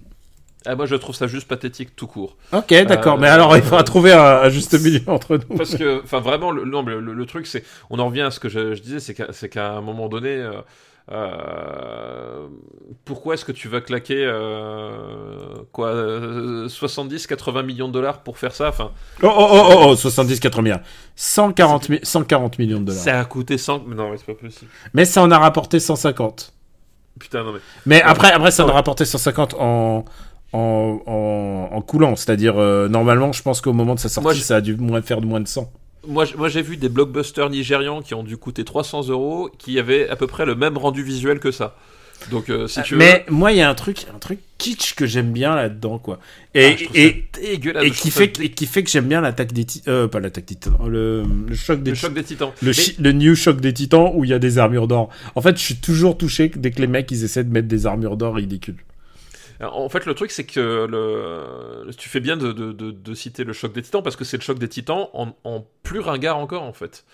Euh, C'est-à-dire que je trouve que, euh, enfin, voilà, encore une fois, moi, je, vois le truc, je vois, euh, et je, trouve ça honteux d'avoir un tel résultat avec autant de pognon, quoi. Enfin, c'est, c'est les. Déjà, enfin, la, la- la direction artistique, je trouve, ça- je trouve ça immonde. Les effets spéciaux, j'en parle même pas. Et euh, la ré- réalisation en libre, pourtant c'est Alex Proyas qui, qui, qui pond ce truc, et Alex Proyas, même dans, le- dans des navets comme, euh, comme prédiction, il arrive quand même à te sortir des, euh, euh, des idées visuelles qui sont, qui sont assez folles. hein. Alors moi j'aime pas j'aime pas prédiction justement mais Oui, mais, non, mais je te parle purement visuellement. La scène du crash de prédiction, euh, elle est, euh, visuellement, elle est ouf en fait. Hmm. Euh, et t'as plusieurs moments comme ça où, au- à minima, visuellement, il y a, y, a, y, a y a une grande idée, un truc qui ressort, un, un vrai truc de mise en scène qui, voilà. Là, c'est. le truc avec Nicolas Cage hein, c'est ça? Oui, c'est le truc avec Nicolas Cage. Ah, ouais. c'était pas bien. Knowing en VO. Euh, là, le truc, c'est que euh, c'est une espèce de, voilà de, bouillie visuelle qui où tout est dégueulasse. Et en plus, c'est- gênant parce que je trouve c'est d'autant plus gênant parce que euh, justement, t'as as ce côté. Je pense que tout le monde est bien conscient de ce qu'il fait là, de la merde. Et en fait, euh, il y a un petit côté, ouais, mais c'est pas grave, on fait de la merde, alors on s'amuse. Enfin, tu vois, je, trouve ça, je trouve ça en fait hyper cynique comme film. Contrairement, enfin, je trouve qu'il y a pas, justement, tu parlais de chaleur, moi je trouve que c'est un film hyper cynique. Euh, oui, on, cla- on claque du pognon, on s'en fout, c'est pas grave. Enfin, tu vois, c'est, c'est, pas mon idée de la conception du divertissement, quoi. Moi, j'ai pris plaisir à ce film-là. Et en fait, je crois que euh, j'aime bien avoir le. Comment on dit déjà Le, le lore, le lore des, des dieux égyptiens, le panthéon des dieux égyptiens, je le trouve cool en fait. Non, mais le, le- le- le truc, on, on- on dirait, ça ressemble à comment ça s'appelle J'allais dire. euh, Senseiya? Non, non, c'est- pas Sensei. Non, parce que c'est. Enfin, Sensei, le film live, euh, peut-être, mais, euh, euh, mais non, mais ça me fait penser à, à- à des espèces de. Il y avait à un moment donné des, cartes à collectionner ou des, ou, des, ou des, ou des jeux avec des toupies pour des gamins, Beyblade, ou non, pas Beyblade, parce que je crois pas qu'il y a des armures. Mais tu sais, c'est un espèce de. Ça ressemble effectivement à. La direction artistique à à, à une gamme de, de jouets vendus par Toys R Us, mais fabriqués, euh, fabriqués dans, dans une usine où, euh, où personne sait, sait ce que c'est qu'un moule en plastique. Quoi. Il y a vraiment ce côté-là, les, les proportions, le, le, le, côté ultra surchargé. euh, Enfin, tu vois, on, rigolait tous bien en voyant l'armure, l'armure de, du méchant de, du Justice League de, de Zack Snyder où il avait tous les pics. Là, c'était, c'était grotesque. Là, c'est pareil. C'est-à-dire que le truc, c'est, tout est surchargé, tout est, enfin voilà, c'est très très agressif visuellement quoi. Euh, Ouais. Ouais, moi je, je suis déçu que c'est pas devenu une grande série parce que clairement ils voulaient, ils voulaient que ça devienne une grande franchise. Et... Non, mais vraiment, je, je peux pas t'expliquer. Je trouve ça. je- Moi je vois pas le cynisme du tout là-dedans. Je trouve que. Euh, Tu trouves que il y voilà, a une envie de- jeter 140 millions de dollars par les fenêtres. Il y a une envie de faire un- faire, film d'aventure un peu débile. Euh, moi, j'ai de la tendresse pour tous les trucs qui réutilisent le panthéon des, des dieux. Euh, tu vois, même Percy Jackson 1, je le trouve euh, mignon. Ouais, mais tu vois, c'est ce que je disais, c'est comme, euh, c'est comme Machete Kill, c'est qu'à un moment donné, si tu veux faire un truc débile ou un truc. tu, tu claques pas une, une telle somme de. Enfin, tu vois, à un moment donné, il y a un truc qui me. Vraiment, je trouve qu'on est dans la dissonance cognitive. Enfin, c'est-. Oui, c'est. Oui, c'est. Ça fait rire. Enfin, je trouve que ça fait rire que, en fait. Moi, ça me, euh, moi, ça me gaffe, quoi. Ah non, mais moi ça fait pareil. Enfin, ça fait pareil. J'y- prends plaisir vraiment. Je, je trouve qu'en termes de design, il y a un truc en moi qui déclenche un truc très Senseiya que j'aime. Ah non, moi, je. Moi, plus, tu vois, plus j'en parle, plus je, plus je me rends compte que je déteste ce film, quoi. Ah, ok, bah écoute, on va arrêter d'en parler. On va le classer vite. on va le classer pendant qu'il est dans les 10 premiers là, visiblement. Alors on va le mettre où? Entre, entre Gainsbourg et Annihilation. Voilà, hop, c'est fini. Ça c'est fait, Alan, merci. Non, mais bon, eh, mais par contre, je l'aime comme un comme un schlock. C'est-à-dire, je sais, je sais très bien que c'est, je sais très bien que c'est un navet. tu, sais, tu sais ce que ça vaut, quoi. Je sais que c'est un navet, mais tu vois, par exemple, tu vois, euh, on a Battleship 108ème quoi. Ah non, mais ça a beaucoup plus bas que Battleship. Ah moi, je trouve que c'est comparable au plaisir que je ressens dans Ah Battleship. non, non, mais, euh, non, mais Battleship, c'est- déjà une honte qu'il soit aussi haut. Mais, euh, Comment il a pu arriver aussi haut? Mais je pense que, je pense que t'as, dû taper des points. et- Non, non, non, non, pas trépigner, pas- puis je pour me suis dit, pas voilà. pour Battleship. Oh, je- je- je- alors, je t'ai déjà vu te battre pour des films qui valaient moins que ça. Mais par exemple, pour un autre film euh, scientifiquement et bibliquement correct, euh, Noé. Euh, je crois que je préfère encore Noé, moi. Mais, euh, mais je, je sais que pour toi, c'est. Tu vois, moi, le, ma. Je suis prêt à te, la- à te le laisser, mais c'est vraiment pour l'exemple au-dessus de Mélancolia, tu vois. Il est où? Mélancolia, il est 123. Euh, Ça me va, allez, au-dessus de Mélancolia. non, je non, mais non, au-dessus de Death Note pour le principe. Allez, au-dessus de Death Note, si tu veux. Je... Il y a des trucs pour lesquels je me bats pas, tu vois. Non, mais tu sais quoi, il est 122e. Personne viendra en disant comment vous avez mis 122 À la rigueur, t'as les trois fans de Gods of Egypt, dont je peux faire partie, Dont, dont tu fais partie, effectivement. aurait dit, aurait dit mais qu'est-ce qui se passe? Pourquoi il est si bas? Et, et en même temps, tu sais quoi Rien que de l'idée de revoir Chadwick Boseman qui joue, il joue quoi Il joue Tot, l'Ibis Euh, Il joue pas, il joue pas Anubis, hein, il joue Tot, je crois. Pe- Peut-être, je me rappelle, rappelle plus. euh, Qui, joue, qui joue Anubis? Euh, qui joue Anubis? Il est, il est dedans? Oui, il est dedans, mais alors j'ai aucune idée. Ah non, mais tu fais pas. Tu... Non, attends, je crois qu'il y a même pas. Attends, je suis en train de regarder le listing. Si, si, il y y a- y Anubis dans mon souvenir, mais alors. euh, Oh. Oui, parce que- parce ah non, il y a une mocap. Il y a une mocap en fait. Oui, c'est- ça- voilà. parce qu'on on, on- on parle, euh, on, on- on parle depuis tout à l'heure des armures, mais c'est qu'en fait on n'a pas expliqué le principe des armures, c'est que la forme euh, des dieux égyptiens tels que nous on la connaît, c'est-à-dire, euh, c'est-à-dire euh, avec avec le, le Horus, avec le, le- le profil de du faucon, des choses comme ça, c'est parce qu'en fait c'est le moment où les dieux re- revêtent leur armure qui- qu'ils ont cette forme animale en fait. C'est ça le, pitch qu'il y, y a derrière. Ben, on va remercier euh, Théo pour sa liste Merci Théo pour ta liste. de Peplum raciste. Ah, de, de, de- de très très bons pépins racistes. C'est une liste que j'ai retrouvée au dernier moment. Il l'a envoyée en 2021. J'espère qu'il nous écoute. Stéphane, on va faire une liste un peu histoire, car je sais que tu aimes l'histoire. Oui, j'aime l'histoire, tout à fait. C'est une liste qui nous est envoyée par, hop, hop, hop, par Xavier. Merci Xavier pour ta liste. Et cette liste s'appelle. euh, Il n'y a pas de titre défini, mais il y a une thématique. C'est le centenaire de la Grande Guerre. On commémore les 100 ans de la Première Guerre mondiale depuis, euh, pendant, pendant ces années 2010. Donc une liste avec des films fait. ayant euh, trait de près ou de loin avec la Première Guerre mondiale. Ok. Et euh, le premier film de cette liste, ça sera Au revoir là-haut d'Albert Dupontel. Que j'ai vu. Et, euh, et, et je me rappelle très très bien euh, de cette séance parce que euh, j'ai dû, j'ai dû franchir un, un col sous la neige pour aller, pour aller voir ce film. Ah ouais? C'était un truc de fou. Ouais, je, je, je, je suis parti. je suis parti. C'était. Il y avait- il y avait une, une séance de, de l'autre côté du, du massif. Je suis parti euh, avec la voiture sans, souci. Et quand je suis, quand ressorti, c'était la tempête de neige. Et j'avais pas d'autre choix que, que de passer par, par un col. J'ai mis je sais pas combien de temps rentrer chez moi. C'était, c'était épique. Quoi. Bah écoute, j'espère que c'était aussi épique que, euh, bah, que cette adaptation d'un bouquin de Pierre Lemaître, Tout à fait. ancien Goncourt, et euh, bah, ça preuve que euh, Albert Dupontel lit les bouquins, il se dit, Hum, ça fera un bon bouquin. Et ça, il le fait pas pour euh, 150 millions, mais il le fait pour euh, 20 millions, mais tu sais quoi? Dans mes souvenirs, ça se voit à l'écran. Bah écoute, oui, c'est ça. C'est, que déjà, euh, déjà visuellement, même, ça, ça, ça, quand même, ça a quand même de la gueule. Euh, Je pense que même que c'est l'apex de Albert Dupontel, en termes de réal, en termes de... Ah oui, je, je pense aussi. Ouais. En termes de budget, en termes de tout, en, même en termes de vista, euh, je pense que c'est son apex. Quoi. Bah, déjà, le, le, le truc, c'est que c'est un film où il s'est dit, pour mon méchant, je prends Laura Lafitte. Ah, c'est vrai que c'est Laurent Lafitte le méchant. Donc, euh, Qui est un vrai fils de pute. qui est un, un, un autre. Alors, pas Laurent Lafitte, attention, son personnage. non, mais bien sûr, bien sûr. Et peut-être qu'il l'est, je sais rien, mais. Ah oui, oui, c'est ça. Mais Ah, tu en sais, cas- tu sais qu'il y a des gens, il y a une amie, une amie qui m'a dit, euh, arrête de dire fils de pute parce que les, les péripaticiennes, tout ça, machin. Je lui ai dit, écoutez, prenez tout ce que vous voulez. Je dis, il y a plein de gros mots que je dis plus parce qu'il faut plus les dire et tout, parce que parce que euh, parce qu'on m'a dit faut plus et tu sais quoi? Et c'est logique qu'il faut faire évoluer. Mais laissez-moi fils de pute. Non mais alors je suis ouais moi je suis, je suis d'accord. Le, le, le, fait de, de, supprimer certains gros mots je suis pas forcément euh, laisse, fou en fait. laisse, voilà. Laisse, ouais voilà. Moi je mais je suis d'accord avec tout le, mais juste celui-là c'est vraiment trop me demander. Je, suis désolé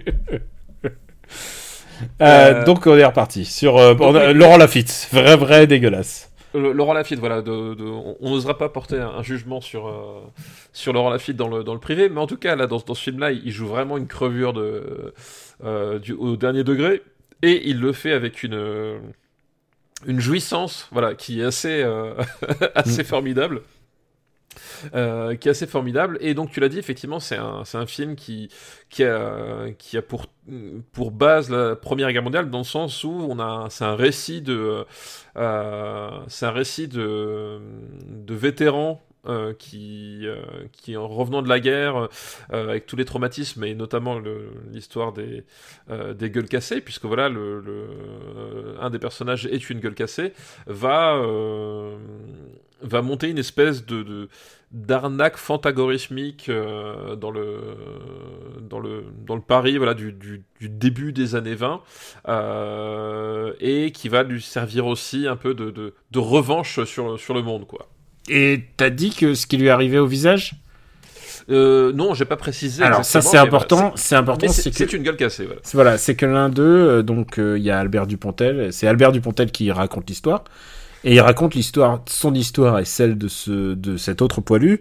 Euh, et je sais plus qui sauve qui, mais en tout cas, euh, il est pris, euh, il se reçoit un obus dans, la, dans le visage et du coup, il est défiguré à vie. C'est ça ils vont un peu prendre leur revanche sur le, sur, sur le monde, euh, tous les deux, et euh, il y a justement le, le ce, personnage-là, je me rappelle plus du nom des personnages, je suis, je suis désolé, mais en tout cas, le, le ce personnage-là qui va avoir le, visage défiguré euh, suite à un obus, qui va donc porter une sorte de, masque et euh, euh, va y avoir voilà tout un tout un aspect un peu euh, un peu faustien. Je dis faustien parce que je pense qu'une des inspirations pour de Dupontel pour pour ce film là c'est Phantom of the Paradise de de, de de, Palma. Il y a des il y a des trucs visuellement dans le dans la façon dont il dirige ses acteurs dans l'utilisation du du du masque et de d'une espèce de, de, de jeu de, de, de faux semblants. Voilà on, on a une espèce de de, de, variation autour de, autour de ça, euh, à mon sens. Quoi. Et au fur et à mesure, ils montent des magouilles, et je crois que le plus magouilleur, en fait, parce que ils, se dé... ils font leur truc au jour le jour, mais le plus magouilleur, c'est euh, c'est Laurent Lafitte. Je crois qu'il y a tout un business autour des des cimetières et des monuments morts. Euh. Et monuments, je crois qu'ils réenterrent les mecs, mais euh, mais ils, ils, se font payer pour des pour des sépultures qui sont vides ou un, je oui c'est ça voilà. je me souviens plus exactement du twist mais en tout cas c'est lui qui est euh, euh, qui est euh, la vraie ordure quoi. Il les utilise au fur et à mesure quoi. Tout à fait. Oui, parce que voilà, justement, le, le, le truc, c'est que euh, on va découvrir voilà, que le personnage de, de Laurent Lafitte va, euh, bah, va littéralement euh, pisser sur la mémoire des, des, des, des, cadavres, euh, mais aussi des vivants en fait. Enfin, à travers, enfin, à travers, à travers ça, il va aussi, euh, voilà. Utiliser la, tragédie, les, traumatismes et les personnages euh, finalement pour les, pour les écraser et s'élever au-dessus des autres. Euh, ça va être un, ça va être un, signal en fait. Il, fait le truc qu'il faut pas faire quoi. Il fait la, la magouille qu'il faut pas faire. Euh, et à un moment donné, il va falloir le, faire payer parce que ce type-là, il est, il est, il est au-delà des mots quoi c'est presque un coup de nid au fur et à mesure tu comprends des trucs on te, on te remontre des scènes et tout mais, euh, mais je t'avoue que j'ai pris, je pense que c'est le, c'est le Dupontel de la dernière période que je, que je préfère. Ah bah moi aussi, oui, oui. Euh... Alors je les ai pas tous vus, mais en non. Tout cas... alors il est vraiment à ce moment-là, il est sur une grosse vista parce qu'il est. Euh... Je crois que juste avant, il fait 9 mois ferme, qui est vraiment très bien. Il fait euh, le vilain que peu de gens ont, peu de gens ont vu, mais euh, il a fait enfermer dehors. Enfin vraiment, il est sur une super vista. Et après, ça retombe un peu avec Adieu les cons que j'ai vraiment beaucoup moins aimé mais on, on, on pourra le. on- Ah, Duel Con, c'est 2020. C'est le. C'est 2020, Ah ouais. Bah ouais, c'est le moment du confinement. Ouais, donc ça sera, ça sera dans 2000, 2300 jours, 2000 2500 jours, je ne sais pas combien. 2003 Mais bref, euh, on en reparlera à ce moment-là. Et euh, je pense que c'est peut-être son meilleur film de cette période-là. Oh oui, je pense aussi parce que, enfin, déjà effectivement comme euh, comme, comme je disais, c'est que c'est un la façon dont il raconte en fait cette, cette histoire de, de, voilà d'arnaque, de de- d'identité, de d'identité cachée, euh, euh, voilà parce que évidemment le, le, personnage avec la gueule cassée vit, un peu un peu reclus et et euh, s'isole du monde et il a une espèce de talent que les autres vont exploiter. Ça, voilà, c'est un talent de donc on reprend Phantom of the Paradise, c'est- pas un talent de compositeur, Phantom of the Paradise c'est un talent de compositeur. Là c'est un talent de dessinateur vu que c'est lui qui va créer en fait les les euh, les monuments morts et les euh, et les différentes euh, et les différentes sculptures, les choses comme ça. Euh, sauf qu'évidemment il, il, il- peut pas se montrer au monde donc euh, du coup voilà on, euh, donc du coup il va il, va- vivre un peu un- un peu reclus du, du monde et et en fait, donc cet, emprunt, cet emprunt justement à, De Palma, ça, ça se voit dans le dans le côté très euh, très très euh, bariolé, très euh, euh, voilà, très fou- fourmillant de la de, de la mise en scène, des décors, des costumes. Voilà, c'est un c'est un un film qui qui justement cherche pas une approche spécifiquement réaliste, mais au contraire tourne certaines certaines de ces scènes comme si c'était des, numéros musicaux en fait. C'est pas un film musical, mais il y a vraiment ce côté-là en termes de, de, mise en scène avec la, façon dont la caméra virevolte, avec les, les, décors, les costumes qui, qui bougent. C'est pas du tout une représentation euh, sordide de la chose, Euh, et ça pourrait être méga casse-gueule. Mais je trouve qu'il s'en sort bien parce que euh, C'est- toujours borderline fable, hein, c'est ça qui est. oui, oui, c'est ça, exactement. C'est, c'est, bah, on, voilà, on, on parlait de Gondry tout à l'heure. Enfin voilà, on, on- est, euh, on, on est, on est limite là-dessus, et mais en même temps, il arrive à, à toujours garder la gravité finalement nécessaire. Euh, c'est-à-dire qu'on on tombe jamais dans le, dans, dans le, finalement dans, dans, dans l'exercice voilà de, de fable ou de, ou, ou de récit trop. Euh, euh, trop loin finalement de la réalité de, de, de, ce qu'il voudrait nous, décrire.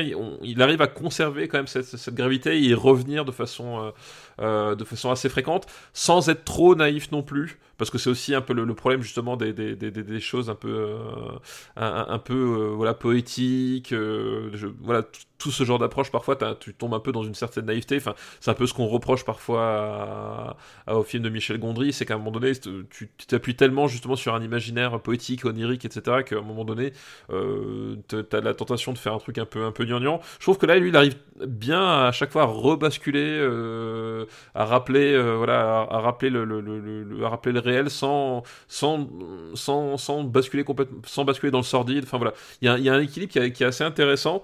C'est vraiment sur le fil. C'est un film qui est, qui est tout le temps en mouvement avec beaucoup de couleurs des choses comme ça enfin c'est assez euh, c'est assez particulier à, voir et je, trouvais que la- l'approche euh, fonctionnait fonctionnait bien en fait cette, espèce de voilà de de, de, de- de bordel un peu un, peu un, un- peu en, en surface qui en fait est très organisé et on a dit voilà qu'avec quelque chose qui se resserre de plus en plus euh, et qui à la fois participe bien à, à traduire finalement le- le- l'espèce de chaos intérieur qui, a- qui habite les deux personnages principaux quoi. Et puis, super casting. Euh, Oui, bah oui, oui. Parce qu'on a dit Laurent Lafitte, mais il y a Nils Rup, Emily Doc, formidable Emily Dequesne. Il y a toujours, j'aime bien le citer, mais il y a Gilles Gaston Dreyfus, qui est vraiment une tête, euh, tu sais, genre la tête, la tête canal, tu sais, il était toujours avec Edouard Baird et tout, et à chaque fois que je vois Gilles Gaston Dreyfus, ça me, ça m'emplit de joie, en fait. J'adore sa tête. Moi, j'ai passé un beau, je trouve que, voilà, c'est un exercice difficile, parce que la Première Guerre mondiale, ça évoque, euh, ça évoque jamais du bon, euh, tu peux faire n'importe quoi avec la Première Guerre mondiale. D'ailleurs, film qui fait n'importe quoi avec la Première Guerre mondiale, je pense à Wonder Woman. Non. Ah, Wonder Woman Wonder Woman, c'est genre... Vous avez vraiment compris la Première Guerre mondiale? En fait, c'est c'est catastrophique. C'est En termes de compréhension de la guerre, c'est horrible. Mais on l'a pas classé, je crois, Wonder Woman. Il est... Tu sais quoi, les gens nous osent plus nous envoyer des, des listes avec des films de super-héros. Ouais, ils ont peur. Ils, ils ont peur qu'on tue les doudous. Tu vois, c'est comme... euh, Voilà, je pense que c'est pour ça. Euh, ben on va classer au revoir, euh, au revoir là-haut. Oui, on va classer Au revoir là-haut. Un film euh, coécrit avec le, euh, Pierre Lemaître euh, lui-même. Qui est... Ah, d'accord, ok. Et ça sent le- la- l'écriture et la réécriture, et ça sent vraiment le truc très très maîtrisé quand même. hein. D'accord, oui, oui, effectivement, le, le- j'avais un souvenir que le, l'écriture était, était au cordeau, mais je savais pas du tout que, que l'auteur avait, y avait participé, tu vois. Alors, j'ai pas de vision de film historique là, non Euh, À part Gods of Egypt, tu veux dire? à part, euh, à part, à part. euh, Bah, tu vois, moi, je- film historique, Rush, pour moi, c'est quand même mieux que Rush, qui est un film que, que j'apprécie. que j'aime bien, moi, j'aime bien Rush aussi. hein. Ouais, euh, néanmoins, mais je trouve ça, je trouve ça mieux, euh, je trouve ça mieux que The Revenant. Mais je trouve ça moins bien que Take Shelter, peut-être. Ah, je trouve, alors moi, je, je, je suis pas fan de Take Shelter. Moi, moi. oui, si Take Shelter est si haut, c'est enfin aussi haut, Oui, oui, c'est grâce à moi. C'est à cause de toi, pardon. Non, grâce. Ah non, non, j'adore Take Shelter.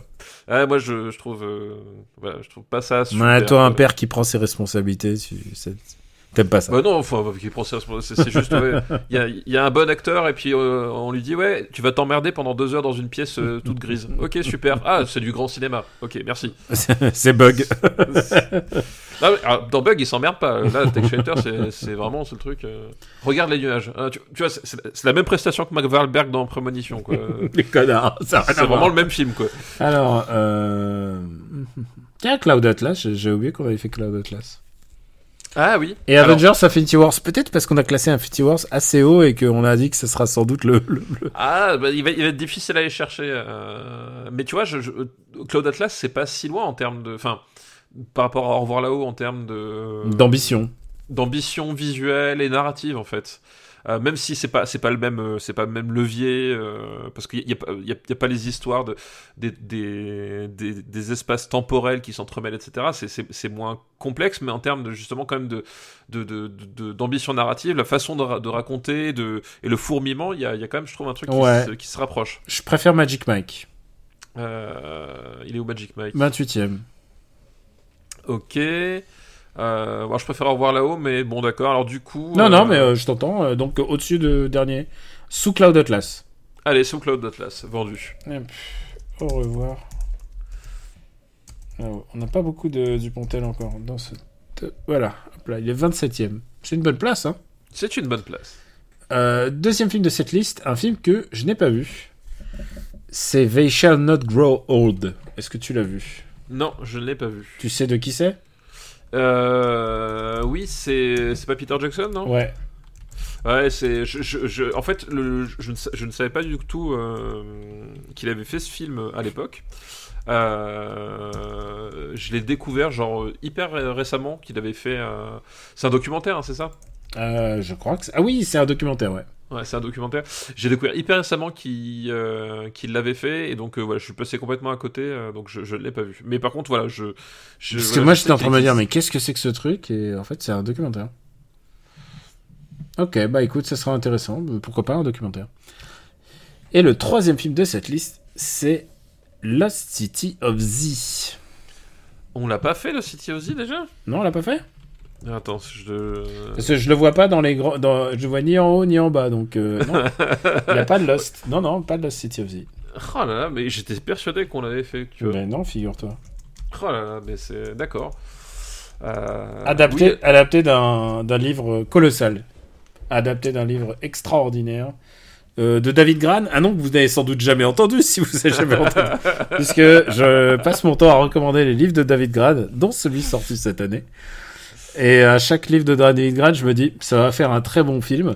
Ce qui est arrivé, euh, il n'y a pas si longtemps, un film qui s'appelle Killers of the, Flower Moon, effectivement. Et je peux te dire que euh, The Wagger, Tales of Shipwreck, euh, donc le, the, qu'ils l'ont traduit The Wagger, euh, euh, le naufrage du le naufrage du Wagger, je pense en français, euh, qui je pense c'est un des un des meilleurs, c'est vraiment un des meilleurs bouquins que j'ai lu dans cette décennie. hein, vraiment, c'est extraordinaire. Et je pense qu'il a pas besoin de de nous pour euh, pour être sûr que les droits vont être vendus et qu'on va avoir sans doute euh, Leonardo DiCaprio et d'autres acteurs euh, dedans. Eh ben écoute, on, on lui souhaite que ça. Non mais le mec il fait un bouquin et paf ça fait un voilà ça fait en fait c'est ça son modèle c'est de faire un bouquin exceptionnel et après euh, les il vend les droits et c'est ça en fait je crois qu'il y a, a pas d'autre voilà c'est comme ça qu'il fonctionne enfin en tout cas David Gran est je pense euh, le le, le plus grand, sinon un des plus grands écrivains euh, vivants aujourd'hui.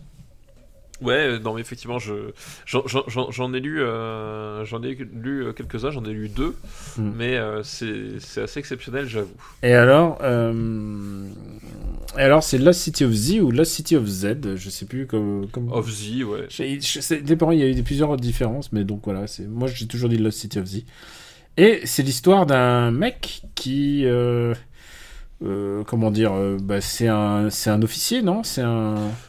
C'est ça, bah en fait c'est un... C'est au début du XXe siècle, Ouais. parce que le, fi- le- le film s'étale sur euh, plusieurs euh, décennies, je Mm. crois même sur, sur 20 ans, quelque chose comme ça. Euh, On le charge d'aller en, en Amazonie pour, pour cartographier l'Amazonie en fait. Ouais, c'est ça, effectivement. Mm. Euh, effectivement, il, il travaille pour la Société euh, royale de géographie. Euh, et donc, il a, il a déjà. Euh, il, a, il, a, il, a, il est déjà sociétaire de, de- sociétaire et on lui, on lui dit ben écoute euh, euh, ce serait bien que tu ailles cartographier l'Amazonie. Et du coup euh, bon soldat comme il est il y va euh, il y va et euh, il découvre évidemment bah, des, des territoires inexplorés, bah, en tout cas pour les Anglais. Ça fait toujours dire de, de- de parler de territoires explorés alors que c'est des endroits où il y a des gens qui vivaient. Il y a des sais. gens qui vivaient, mais qui n'étaient pas, qui étaient pas connus du monde occidental en tout cas. Voilà, qui n'étaient pas connus. C'est ça le truc d'être un explorateur. Voilà, exactement. Euh, et donc du coup, il, il va découvrir donc c'est c'est au- c'est aux confins du de l'actuel Brésil.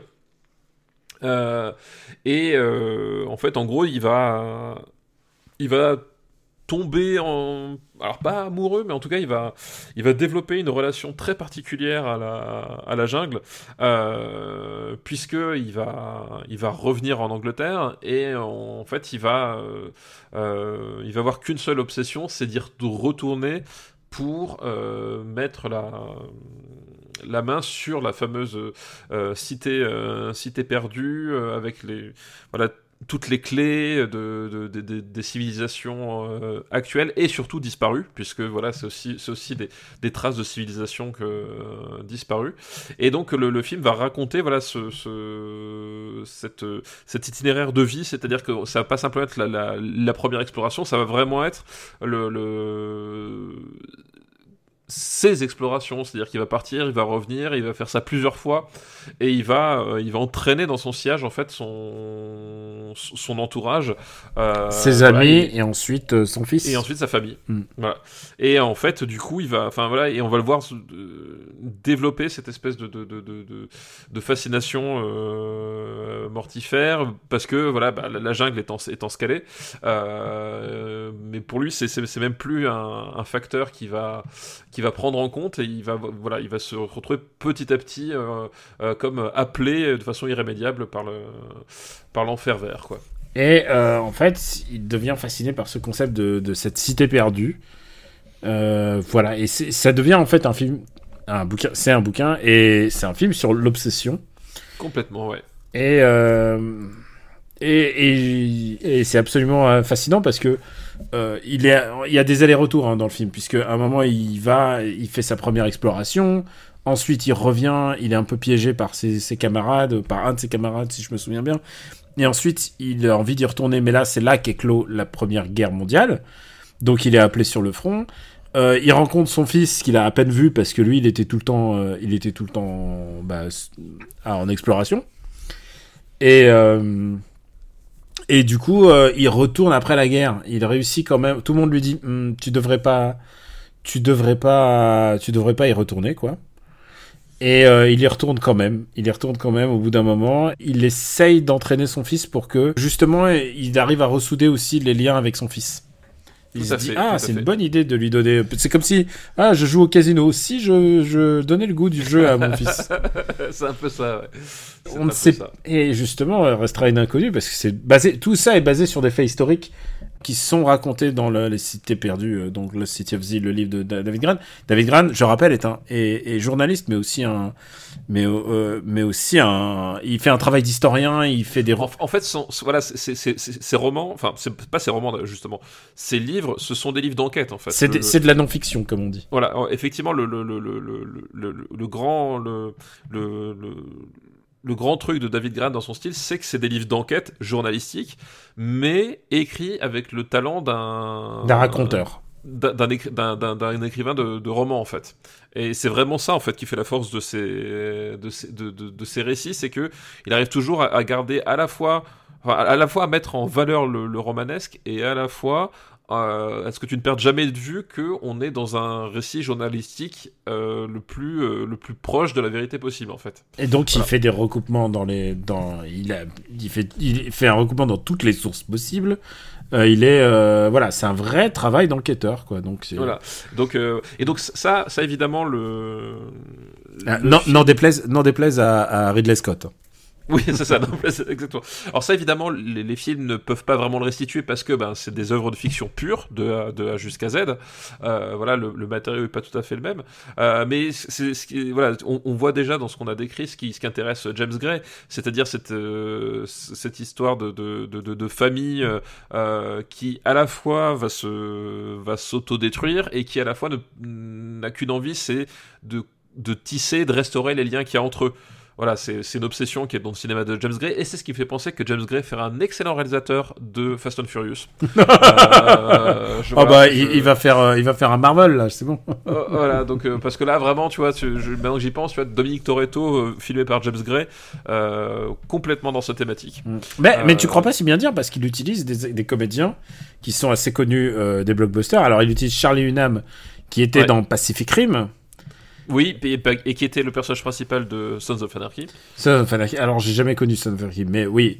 Et euh, qui était dans, dans Les Fils de l'Homme. Enfin, bon, c'est pas un blockbuster. Et qui était récemment dans un excellent film de Zack Snyder, où il a un personnage où tu ne te doutes pas du tout que c'est lui le traître. Ah non, mais t'as spoilé le film pour plein de gens. Oh là là. Oui, je- Euh, non, en même temps, tous ceux qui l'ont pas vu, euh, ceux qui l'ont pas vu, ils j'ai pas donné le nom du film. Ouais, mais ceux qui l'ont, ceux qui, Voilà. ceux qui l'ont pas vu maintenant, je pense qu'ils en auront rien à Ils foutre. le verront jamais, je crois que c'est Ouais. aussi bien pour, pour eux. Ou alors peut-être ils attendent la version longue. Donc tu sais quoi, je vais, je vais, je vais, je vais biper le, je vais biper le truc.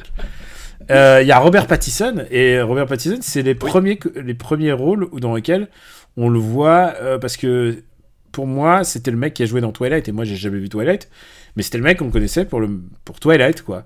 Et, Ouais, tout à fait, ouais. et ils se font complètement dans le rôle. C'est-à-dire, je n'ai Ah bah il est, il est- oui il est patent. je Oui. n'ai jamais pensé que c'était ah le, le Robert Pattinson. C'est vraiment ses premiers grands rôles, à part euh, Cosmopolis évidemment. euh, mais bon, Cosmopolis c'est un peu particulier. Mais du coup, euh, mais du coup, il y a, y a lui et qui il y a Sienna Miller donc qui joue dans G.I. Joe quand même. J'aime bien le rappeler. mais il y a aussi euh, Il qui y a Tom Holland. Tom Holland qui joue son fils et ça c'est Tom C'est Tom Holland avant Spider-Man je crois non?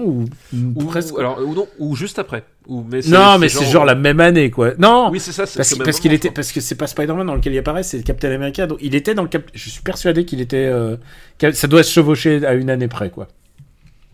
Oui mais mais on est mais Mm. c'est mais c'est cette période là en fait. C'est-à-dire que c'est effectivement le euh, c'est effectivement le, le, le- euh, si- c'est avant si c'est après mais c'est vraiment pile dans cette même euh, timeline quoi. Donc euh, plein de bons comédiens et on n'a même pas parlé vraiment de James Gray qui quand même James Gray, lui, ce qui l'intéresse dans son cinéma, c'est l'obsession. Et c'est normal qu'ils prennent un des plus gros romans sur l'obsession humaine, qui est Lost City of Z, pour le faire. Et que ça soit l'obsession amoureuse, que ce soit l'obsession euh, du de la justice et de et, et, et du crime. Enfin, il y a toujours une forme d'obs- l'obs- l'obsession du père dans Ad Astra. Euh, enfin, vraiment, c'est toujours un voilà, il y a toujours. Ouais, d'ailleurs d'ailleurs Ad Astra c'est Lost City of Z dans l'espace. Hein. ouais. Je pré- Enfin vraiment. j'ai une préférence pour le City of Z. hein. Ah oui, moi aussi. Euh, la- la- Largement, mais- Largement, mais euh, effectivement, il y a vraiment beaucoup de similitudes. Quoi. Ah bah oui, il s'est pas il s'est pas il s'est pas réinventé sur ce film là. Et euh, et en même temps pourquoi se réinventer? Enfin, il a son il a son truc à lui quoi. Et c'est aussi un de ses premiers euh, grands euh, grands films difficiles parce que euh, il faut tourner dans la jungle, euh, c'est connu, faut jamais tourner dans la jungle. D'ailleurs pour l'anecdote, il a demandé à Coppola euh, vous avez des conseils à- euh, pour pour tournage dans la jungle, il a fait et Coppola lui a répondu N'y va pas. N'y va pas. Exactement. Ne le fais pas. Et il l'a fait quand même. Il l'a fait fait quand pas. même. Et euh, c'est un film évidemment, évidemment qui était appelé à se vautrer par rapport à, à son ambition et par rapport au, au contenu. Enfin, vraiment, genre en termes box-office, euh, c'est pas. On n'est pas sur un. C'est pas vendu comme un blockbuster, quoi. Bah, faut, faut dire qu'ils auraient du mal à le vendre comme un blockbuster parce qu'effectivement, le, le film, enfin voilà, c'est vraiment le, euh, la rencontre de James Gray, mais alors pas le James Gray euh, de euh, forcément de The Yards où là il nous appartient, mais plutôt presque limite le James Gray de Two Lovers en fait. Euh, c'est la rencontre de ça et de et de Werner Herzog dans les années 70-80 quoi. C'est-à-dire qu'il y a il y a il y a une espèce d'aspect un peu lancinant, un peu voilà, c'est un, un film qui, qui n'y a, pas de grosse scène d'action, il n'y a pas de, de enfin l'aventure est pas est pas montrée sous une forme de suspense en fait. Euh, et, et, au plus, elle est pas idéalisée, c'est-à-dire il y a, a pas de scène, il y a pas tu tombes au ralenti. Pas galvanisant comme film. Tu pas tu tombes au ralenti sur la plage, il n'y a pas de ralenti. Euh, euh, Zack Snyder, tu vois, c'est pas. Non, effectivement, effectivement, l'aventure est, montrée vraiment voilà sous euh, sous un espèce de faux nature. Je dis faux naturalisme parce qu'en fait le film est très très stylisé. Euh, pour le coup, euh, on, va dire que le, je trouve qu'en termes de, en tout cas de, rythme, ça se rapproche de Werner Herzog. Par contre, en termes de d'approche esthétique, c'est pas l'opposé, mais c'est très éloigné parce que au contraire, là, James Gray, il va, il va pas chercher Enfin, il va. Verza, quand il est filmé dans la jungle, il avait limite envie que les moustiques t'agressent dans la salle. Euh, voilà, il avait envie que tu, tu sentes que euh, tout le monde a chié sur le, sur le tournage. C'était, c'était ça son objectif. You must feel the mosquitoes. c'est ça, exactement.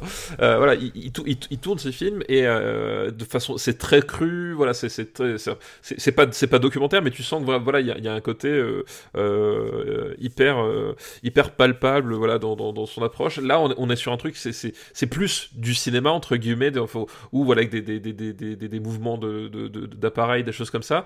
Mais en même temps, t'as ce côté voilà assez lancinant et, et, et, cette espèce de, de de, de violence sourde de la jungle, c'est-à-dire que vraiment tu as ce côté oppressant euh, euh, qui s'abat sur les personnages, euh, voilà, et même même le personnage de, de, joué par Charlie Hunnam, donc le, personnage principal, il est super intéressant parce que il est dans une espèce de d'extatique par rapport à ce qu'il découvre parce qu'en fait il a il est voilà il est pris par la jungle comme comme on peut être pris par un truc qu'on découvre et qu'on ne qu'on ne sait pas que c'était ça allait nous parler à ce point-là.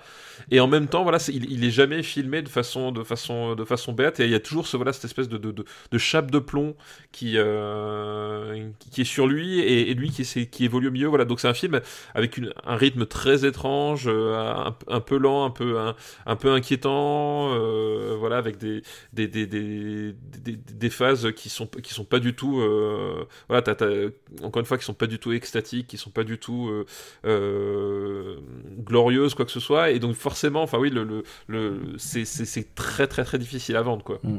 Et puis, en plus, tu prends James Gray, qui est, à mon sens, sans doute le, le meilleur réalisateur, le moins commercial de tous les temps. C'est-à-dire James Gray, tu ne le prends pas pour, si tu veux, euh, il faut aller le voir parce que parce qu'il fait des super films, mais alors il, tu sais que tu sais que ça sera ça sera des catastrophes au box-office. Et je, je remercie je remercie tous les gens qui vont voir ces films parce que à chaque fois à chaque fois c'est c'est des c'est des tôles. Ou peut-être oui, peut-être peut pas Astra parce qu'il a Brad Pitt. Enfin, c'est vraiment. Euh, Et encore, non, je, je, enfin, je suis pas sûr qu'Ad Astra. Enfin, il est peut-être, euh, c'est peut-être moins tollé que les autres, mais je suis pas sûr qu'il ait vraiment cartonné, quoi. Euh, parce que c'est, c'est, c'est, c'est pareil. Je pense que le, le, le, le bouche à oreille du, du film, euh, voilà, va pas te, va, va pas forcément être très bénéfique pour lui, pour ceux qui attendent un, un, film d'action spatiale. Voilà, ces films, il faut les voir. Enfin, je veux dire, je veux dire, We on the Night et, tous ces films-là, il faut, ils fonctionnent dans la mesure où il faut les faire à, où il essaie de les faire minimalistes avec son propre style et c'est ça qui et c'est ça qui va fonctionner sur un certain public dont je fais complètement partie. Je ah suis, je suis totalement James Gray fan, mais et je me demande comment c'est possible qu'on ait choisi euh, James Gray pour ce film-là en fait. Ça veut pas dire qu'il le fait pas bien. Hein. Je trouve qu'il est super. Je trouve que le thème est super. Je trouve que le euh, la thématique choisie, son, son adaptation est très, est très intéressante par rapport au bouquin. Mais, mais par contre, je me demande toujours, genre, pourquoi lui, quoi? Pourquoi, euh, euh, pourquoi lui plutôt que n'importe. Enfin, parce que c'est- à la fois un, un film en costume, c'est à la fois un film d'époque, euh, c'est un film euh, que tu peux pas faire en, sur fond vert, c'est donc tourné sur place. Enfin, vraiment, il y a, y a plein de contraintes, quoi. Donc, donc voilà. Écoute, euh, je, je, je m'interroge, mais c'est un film que j'aime beaucoup. Mais la question, c'est est-ce que c'était pas un film que lui voulait faire déjà? Euh, Ben, je crois que je l'ai déjà entendu en interview. Il dit, il dit non, euh, on m'a filé le scénario. D'accord. Et je l'ai lu et c'était bien et je me suis demandé pourquoi on m'a filé le scénario, mais je crois que je crois qu'il y a un truc de l'ordre de l'obsession chez James Gray qui qui pourrait se transposer par rapport à par rapport à l'histoire, par rapport à ce film-là, quoi. Ouais, d'accord, ok. Non, mais tu vois, c'était une question que je m'étais posée. euh. Mais oui, mais en tout cas, moi aussi, je, enfin, je trouve que c'est vraiment un. Enfin, pour moi, c'est un, des meilleurs James Gray, en fait. Euh, Ah ouais? euh, Oh non. ouais. euh, euh, je préfère We on the Night largement. Je préfère The Yards sans Ah, problème. non. Ah, moi, je- alors, je- le, celui que je mets au-dessus, c'est The Yards, mais pour moi, il va, il va numéro 2, en fait. Je préfère Little Odessa et je préfère Ah. et je préfère Two Lovers. Je Eh préfère. ben, pas moi, tu vois. Moi, je, moi, je mets vraiment le, The Lost City of Z en, en, en deuxième place. Mais ça veut pas dire Euh, que j'aime pas le City of Z. hein. Mais tu vois, par contre, au-dessous, euh, je mets, je mets tous les récents. Euh, Ad Astra, Armageddon, Immigrant, euh, voilà. Ah bah, Immig- Immigrant, c'est le seul que j'aime pas de, de, de, de James Il est compliqué. Hein. Et en plus, euh, il, Ah, il il faut aimer, euh, faut aimer Marion Cotillard qui fait l'accent polonais. hein. Oh, putain, elle, elle, elle- elle a rarement joué aussi mal, quand même. Bah, tu sais quoi, elle fait de son mieux, mais par contre, quand le prince charmant, c'est Jérémy Renner, et il arrive, euh, genre, boum, doum, tagadak, et qu'il est censé te faire rêver, genre, c'est lui le. J'ai fait, waf, c'est un peu. C'est chaud quand même. Pourtant, il y a, Jo- Mais- il y a Joaquin Phoenix, hein, mais voilà. Mais non, mais c'est un. Pour, pour moi, The Love City of Z, c'est. Enfin, c'est. Vous attendez, vous, vous attendez pas à Jungle Cruise, hein, par exemple. hein, voilà. Ah non, c'est pas, c'est pas Tropic Thunder, Mais- hein, les gars. Mais c'est pas Tropic Thunder, mais euh, mais moi non, je, trouve- je trouve que c'est un film qui qui est fabuleux parce que, enfin, je trouve qu'il arrive à, à donner cette espèce de euh, de dimension euh, très humaine au, au, au récit d'aventure. Et ça passe notamment le, le- voilà la, le- la relation qui est entre Charlie Hunnam et euh, Robert Pattinson entre leurs personnages. Sais- dans la vie privée je sais pas ce qu'ils font mais ils font ce qu'ils veulent. Mais en tout cas la, la- leur relation dans le, dans, dans le- dans le film je, je la trouve hyper intéressante en fait. Cette espèce de, de, de mélange de d'amitié contrainte parce que bah c'est quand même des Un peu des rivalité. militaires mission, voilà, des militaires en mission, donc euh, ils, font ça parce qu'on leur demande, mais en même temps il y a, voilà, une espèce de, rivalité, mais pas complètement parce qu'ils euh, perçoivent pas la même chose dans, la jungle, et en même temps il y a une espèce de, solidarité qui, naît parce que euh, bah, ce sont finalement les deux pôles les plus euh, comment s'appelle les plus euh, qui ont le plus de choses en commun en plein milieu de la jungle donc euh, euh, voilà euh, enfin il y, y a un truc très très intéressant qui se construit là-dessus et, euh, et, et dans la façon dont le, dont le personnage de, de, de, de Charlie Hunnam en fait va va revenir brisé par par ça dans le sens où il n'est pas brisé parce qu'il a vécu, a vécu des choses difficiles, mais il revient brisé surtout parce qu'en fait, il, euh, est arraché à ce qu'il, voit comme finalement son, sa, nouvelle, euh, son nouveau chez lui quelque part, quoi. Euh, et c'est cette espèce d'obsession d'idées qu'il, n'arrive pas à sortir de sa tête, euh, à, voilà, à tel point qu'il va, justement embrigader son, fils, alors que, globalement, tu te dis, mais euh, c'est quoi cette idée à la con? Euh, Oui, euh, tout, tout père normalement constitué dirait Hmm, non, on reste, Voilà. reste, on va jouer, on va jouer à Mario Kart. voilà, c'est ça. Lui, lui, pas du tout, mais, mais c'est intéressant la façon dont, dont, dont, dont, dont, dont, dont, dont c'est, dont c'est fait, dont c'est, dont c'est montré, et, et justement ce côté où, c'est- enfin, c'est vraiment plus fort que lui, lui est plus en- pas en capacité de se rendre compte, et en même temps, il porte un amour sincère pour son fils, en même temps, son fils a, a, a un, besoin sincère de se rapprocher de lui, donc du coup, de, de, de, de, de rentrer dans sa, Mm. dans, dans, dans son obsession, enfin, je, je trouve, je trouve ça assez bouleversant, assez bien fait, et puis les, les, les images, enfin voilà, le, le- le- la photo c'est Darius Konji. Ah, c'est vrai qu'on n'a pas euh, parlé de la photo. Oui, mais voilà, Darius Konji qui fait les photos en général de, Voilà, de euh, James Gray, et tu sais quoi, tu sais que ça sera bien, quoi. Voilà, et, et là, Darius Konji qui va te filmer la, la jungle, euh, bah forcément, ça donne des, des images qui sont, qui sont assez folles. Enfin, C'est vraiment, c'est super beau comme film. c'est c'est très très beau et euh, et voilà c'est une, une façon de filmer la on- la jungle a été filmée de toutes les façons que tu veux enfin euh, voilà en bien en mal euh, en long en large travail on parlait de Werner Herzog parce que c'est quand même le, le, le cinéaste de la jungle Mais tu sais que Mais pour là- moi, c'est Friedkin, hein, moi, la, la grosse inspiration de ce, ce film. Oui, mais, mais voilà. Mais effectivement, là, on est sur, sur une approche esthétique, en tout cas. Enfin, en termes de, en termes de rythme, je trouve que, en termes de, de, de rythme et de, voilà, de- d'obsession des personnages, je trouve qu'on est assez proche de, de, de Werner Herzog. Mais par contre, effectivement, en termes esthétiques, ça, ça, ça a rien à voir. Il y a une façon vraiment très différente. Et effectivement, euh, le, le, le, le, Friedkin de, de Sorcerer euh, a, son influence là-dedans. Et en même temps, c'est encore différent. Enfin, y a, parce que c'est plus stylisé que du Werner Herzog, moins que du Friedkin. Euh, c'est une approche qui est, qui, qui, qui, est, qui, qui est un peu entre les deux et qui, qui fonctionne vraiment, de, vraiment super bien et, et- et qui utilise bien, genre, encore une fois, cette espèce de, de, de, rythme- de faux rythme euh, euh, lancinant. Voilà, c'est un film où, où tu pourrais dire que oui, c'est- long, euh, etc. Alors, oui, mais en fait, je trouve que ça. Écoute, je l'ai vu à côté de Pouillot et il dormait. Je, je peux comprendre. Pourtant, il est fan hein, de James Gray, mais, euh, mais écoute, Ouais, c'était mais le film de trop pour lui. Tu, tu, tu, tu sais, ouais, moi, moi, Pouillot, je, je m'en servirai jamais comme référence pour le cinéma. Non, non, t'es dégueulasse. Il a, il a bon goût. Euh, bref, Il est bon. de sujet. Il a ses, il pas a ses goûts. Il, il a pas, il a pas son, son marbre à lui. voilà. Euh, mais, mais, enfin, moi, je trouve que voilà, c'est un, c'est un film qui arrive à, à, à, à, voilà, à te reproduire ce, ce sentiment de fascination, presque, presque cette hypnose en fait, euh, cette fascination. Euh, je- moi, en fait, quand j'ai vu The Lost City of Z, j'ai j'ai qu'une qu'une envie, c'est que euh, James Gray parte filmer la montagne en fait. Tu vois, c'est. Ah ouais. Il Mais- faudrait qu'il fasse un film sur Netflix sur les. hum, Sur, sur un avion qui s'écrase, non?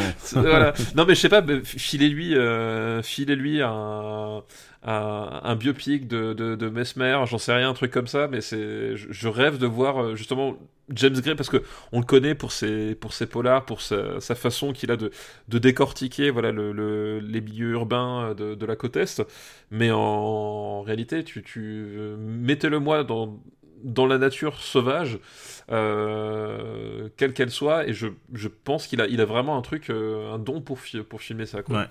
Bon, bah, on va le classer. Hein. On va classer. Je crois que les gens ont compris qu'on aime bien. Ouais, tout à fait. Euh... Je regarde film historique. Film de montage. film de montage, je vois. Ouais. On est pas, on est pas loin. Ouais, tu voyais Meru. Ouais. Euh, écoute, je trouve écoute, ça mieux que Scott Pilgrim. moi aussi, mais par contre pas mieux que Django Unchained. Ah, moi j'aurais mis ça mieux que Django Unchained, mais sous Piel Capito. Mais si tu veux, je me, je, je lutte pas. Voilà, entre Django et euh, Scott Pilgrim euh, Allez, aux je- portes du top 10. Lost City. Et je suis persuadé que ce choix, il y a des gens qui vont nous faire Ah là, j'aime pas du tout. C'est possible, hein. Alors oui, alors oui, parce par que contre, c'est oui. un film, euh, c'est un film euh, sur l'obsession, quoi. C'est pas, c'est pas un film d'action.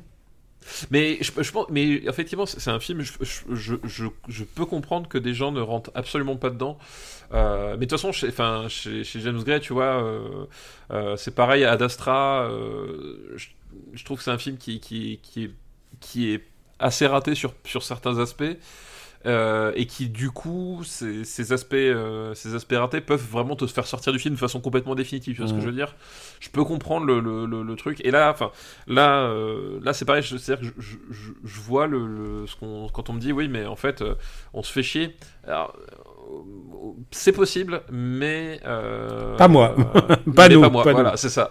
C'est- non mais c'est ça c'est à dire qu'effectivement c'est c'est- faut accepter que le, le, le, le côté ouais, presque hypnotique de cette relation à, la, à la jungle voilà c'est ça le, le cœur du film en fait Euh, et c'est cette hypnose qui qui, qui, qui, qui reste même quand, euh, bah, quand t'es de retour en Angleterre quoi. Et bah écoute, ça sera tout pour euh, cette fois aux portes du top 10. Ça fait longtemps qu'on n'a pas eu un porte du top 10. Ah mais c'est ça, ça fait plaisir. Mais c'est un super film. Stéphane, je suis sûr que tu as une reco. Oui, bah oui, bah tu l'as, tu, tu l'as teasé. euh, Moi, j'ai rien teasé du tout. Euh, c'est quoi? C'est le, le chien et chat de Raim Carissi avec euh, Franck Dubosc? Alors j'ai dit que je ne parlais pas des 5 étoiles Letterbox de Jérôme Lachasse. Et tu sais quoi? Tu sais quoi? Il l'a vu aujourd'hui, il m'a dit, il m'a dit, j'ai envie de mettre 4. Mais, mais ça sera, mais ça sera droit. Et tu sens que c'est un 4 stratégique. Euh, non, du coup, effectivement, c'est un, film euh, hispano-uruguayen sorti sur, euh, Netflix qui s'appelle La Sociedad de la Nieve dans son titre original, donc le Cercle des Neiges chez nous, et qui raconte l'histoire. En tout cas, euh, pour notre génération, c'est une histoire qui, qui était, euh, euh, qui, était, qui était extrêmement connue, l'histoire de, de cette équipe de rugby uruguayenne qui, qui existe déjà en film, je crois que c'est déjà été. oui, oui, adapté. qui a, qui a déjà été adapté, oui, tout à fait, qui a été déjà adapté, qui a déjà été adapté de façon plus ou moins directe plusieurs fois. Mais du coup, voilà, cette histoire de, de, de- d'équipe de, rugby uruguayenne qui, lors d'un, voyage en avion à travers la cordillère des Andes, ben, s'écrase et, euh, et doit survivre. euh, Là, voilà, perché à, euh, plusieurs milliers de mètres d'altitude, euh, perdu dans le froid. Euh, et donc c'est un film euh, qui est signé par euh, Juan Antonio Bayona, donc qu'on, alors que les gens connaissent, pas forcément pour les bonnes raisons, puisqu'il a fait Jurassic World Fallen Kingdom, qui est pas forcément le film du siècle. Mais clairement, clairement, c'était un film de studio pour pour se mettre sur le. Mais Ouais. Monster Call, c'était c'est un film de c'est pas c'est un film de studio aussi. Hein. Oui, oui, Monster Call. Voilà, mais par contre, il avait fait quelques minutes après minuit, il avait fait l'orphelinat. Monster Call, euh, c'est quelques minutes après minuit, hein, c'est ça. Ouais, c'est ça, voilà. Voilà. Il avait fait euh, l'orphelinat qui était, qui était quand même assez, assez chouette et tout. Euh, mais là, donc voilà. Donc, euh, et, et beaucoup de gens ont, ont dit, et je, je pense à, à raison, notamment quand il avait fait, quand il avait fait Mon- Monster Call, voilà que c'était le Spielberg espagnol. Euh, et il y a clairement de ça. Euh, Il y, a, il y a clairement de ça, effectivement. je sais pas si c'est dit de manière positive ou négative dans ce cas-là. Parce que Ah, euh, moi, j'étais Tout dépend de ton âge. Mais moi, non, mais moi j'étais pas fan de Monster Call euh, en l'occurrence. Ah. Mais en fait, et euh, non mais d'abord euh, parle de Société de, de la Nieve Oui, d'abord. mais- non mais juste pour revenir sur Mm. Monster Call, moi c'est en fait je trouve que c'est un film qui est réalisé de façon sublime, mais la deuxième partie euh, c'est trop de pathos en fait. Et Euh, that's the point. Je crois que t'as mis le doigt sur sur un truc qui est chez chez lui. et alors et justement et je trouve que le Cercle des Neiges évite exactement ça, c'est-à-dire que je trouve que c'est un film qui arrive vraiment à être dans un équilibre de euh, de pudeur, de sentiments et, et de brutalité assez euh, assez exceptionnel en fait. Je trouve qu'il bascule jamais complètement dans le pathos. Je trouve que ni dans le des- gore, ni dans le gore. Voilà, compte tenu des éléments qui, euh, qui traite, il, il fait ça de façon hyper pudique et en même temps euh, hyper pointue, c'est-à-dire que voilà, ils ont, enfin, encore une fois, c'est l'histoire qui, enfin, qui, qui était connue parce que c'est un, c'est un destin euh, absolument fou, mais euh, ils ont survécu pendant 72 jours au milieu de la cordillère des Andes en mangeant En, en- les- en plein hiver. en, en plein hiver, oui, en plein hiver, en, mangeant les gens qui, bah, qui étaient morts dans le crash, quoi. Et euh, le film te parle de ça, mais il le fait, enfin, il arrive vraiment à, côté, à éviter tout, le, tout sensationnalisme, tout, euh, tout misérabilisme. Il y a- et et et il y a un truc que moi j'ai adoré, enfin, au- au-delà justement du, du- du fait d'avoir évité ce piège, c'est que je trouve que euh, déjà tous les acteurs sont, sont, sont, sont assez, assez dingues, c'est que des jeunes comédiens que moi je connaissais absolument pas. Enfin, euh, il y a une espèce de, de sosie d'Adam Driver espagnol, euh, euh, voilà, qui. Ah putain, à chaque fois qu'il le montrait, je me disais, Oh, c'est Adam Driver. Voilà, c'est- mais euh, je trouve tous les comédiens super et, et en fait il arrive à faire exister le, le groupe en fait. C'est-à-dire qu'il y a, un personnage, euh, il y a un protagoniste principal, euh, voilà, qui, donne son point de vue euh, sur l'histoire. Mais autour, il y a tout un groupe de survivants et je trouve qu'il arrive vraiment à faire vivre le groupe en tant que tel. C'est-à-dire que tu, tu finis le film, tu te rappelles plus forcément des, des prénoms de tout le monde euh, parce que bon, ils sont quand même euh, un, un certain nombre Bah, de personnages dans- après, dans le film. après, euh, il y a quand même des prénoms qui, tu sais, c'est Oui, des prénoms, prénoms hispaniques. euh, tu... qui reviennent, etc. Voilà. Mais, mais c'est pas important, c'est-à-dire que euh, je trouve que quand ils apparaissent à l'écran, tu sais, tu, tu sais, tu les resitues tout de suite. C'est-à-dire que je trouve la façon dont ils sont caractérisés, le, ce qu'ils ce qu'ils ce qu'ils- ce qu'ils font, comment est-ce que, enfin, comment est-ce Leur, leur fonction, voilà. Voilà, voilà. Par rapport au. Enfin, je trouve que c'est hyper, c'est hyper fluide. Mm. Euh, c'est hyper fluide, c'est hyper bien restitué. Et du coup, t'as une, t'as une vraie logique de groupe. Et dès que. euh, Bah, parce que voilà, c'est, une histoire de survie, il arrive des, des moments un peu, un peu dramatiques hein, quand même. Euh, tu, enfin, t'es quand même touché, même si le type, tu, tu, tu sais plus son prénom ou que, ou que tu l'avais vu que lors de deux scènes. T'es touché parce que tu. Il avait une vraie existence à l'écran en fait. Et je trouve que c'est un, c'est un vrai. Enfin. Euh, voilà, euh, avec autant de personnages, euh, je trouve que ça, ça fonctionne vraiment super bien. Et j'ai trouvé ça, euh, j'ai trouvé ça vraiment très, enfin, la mise en scène, la photo, euh, incroyable, enfin, cette utilisation. Et puis il y a, cette idée aussi quand même que ça, c'est un film. euh, euh, je trouve c'est un très beau film sur la montagne en fait, Euh, sur la montagne, sur euh, ben, qu'est-ce que c'est qu'être face à la montagne, euh, qu'est-ce qu'elle t'apporte, qu'est-ce qu'elle te prend, euh, voilà. Et tu sais quoi, la montagne, euh, tu la grimpes pas pour, euh, pour être vu, Non mais voilà, mais pour voir le monde.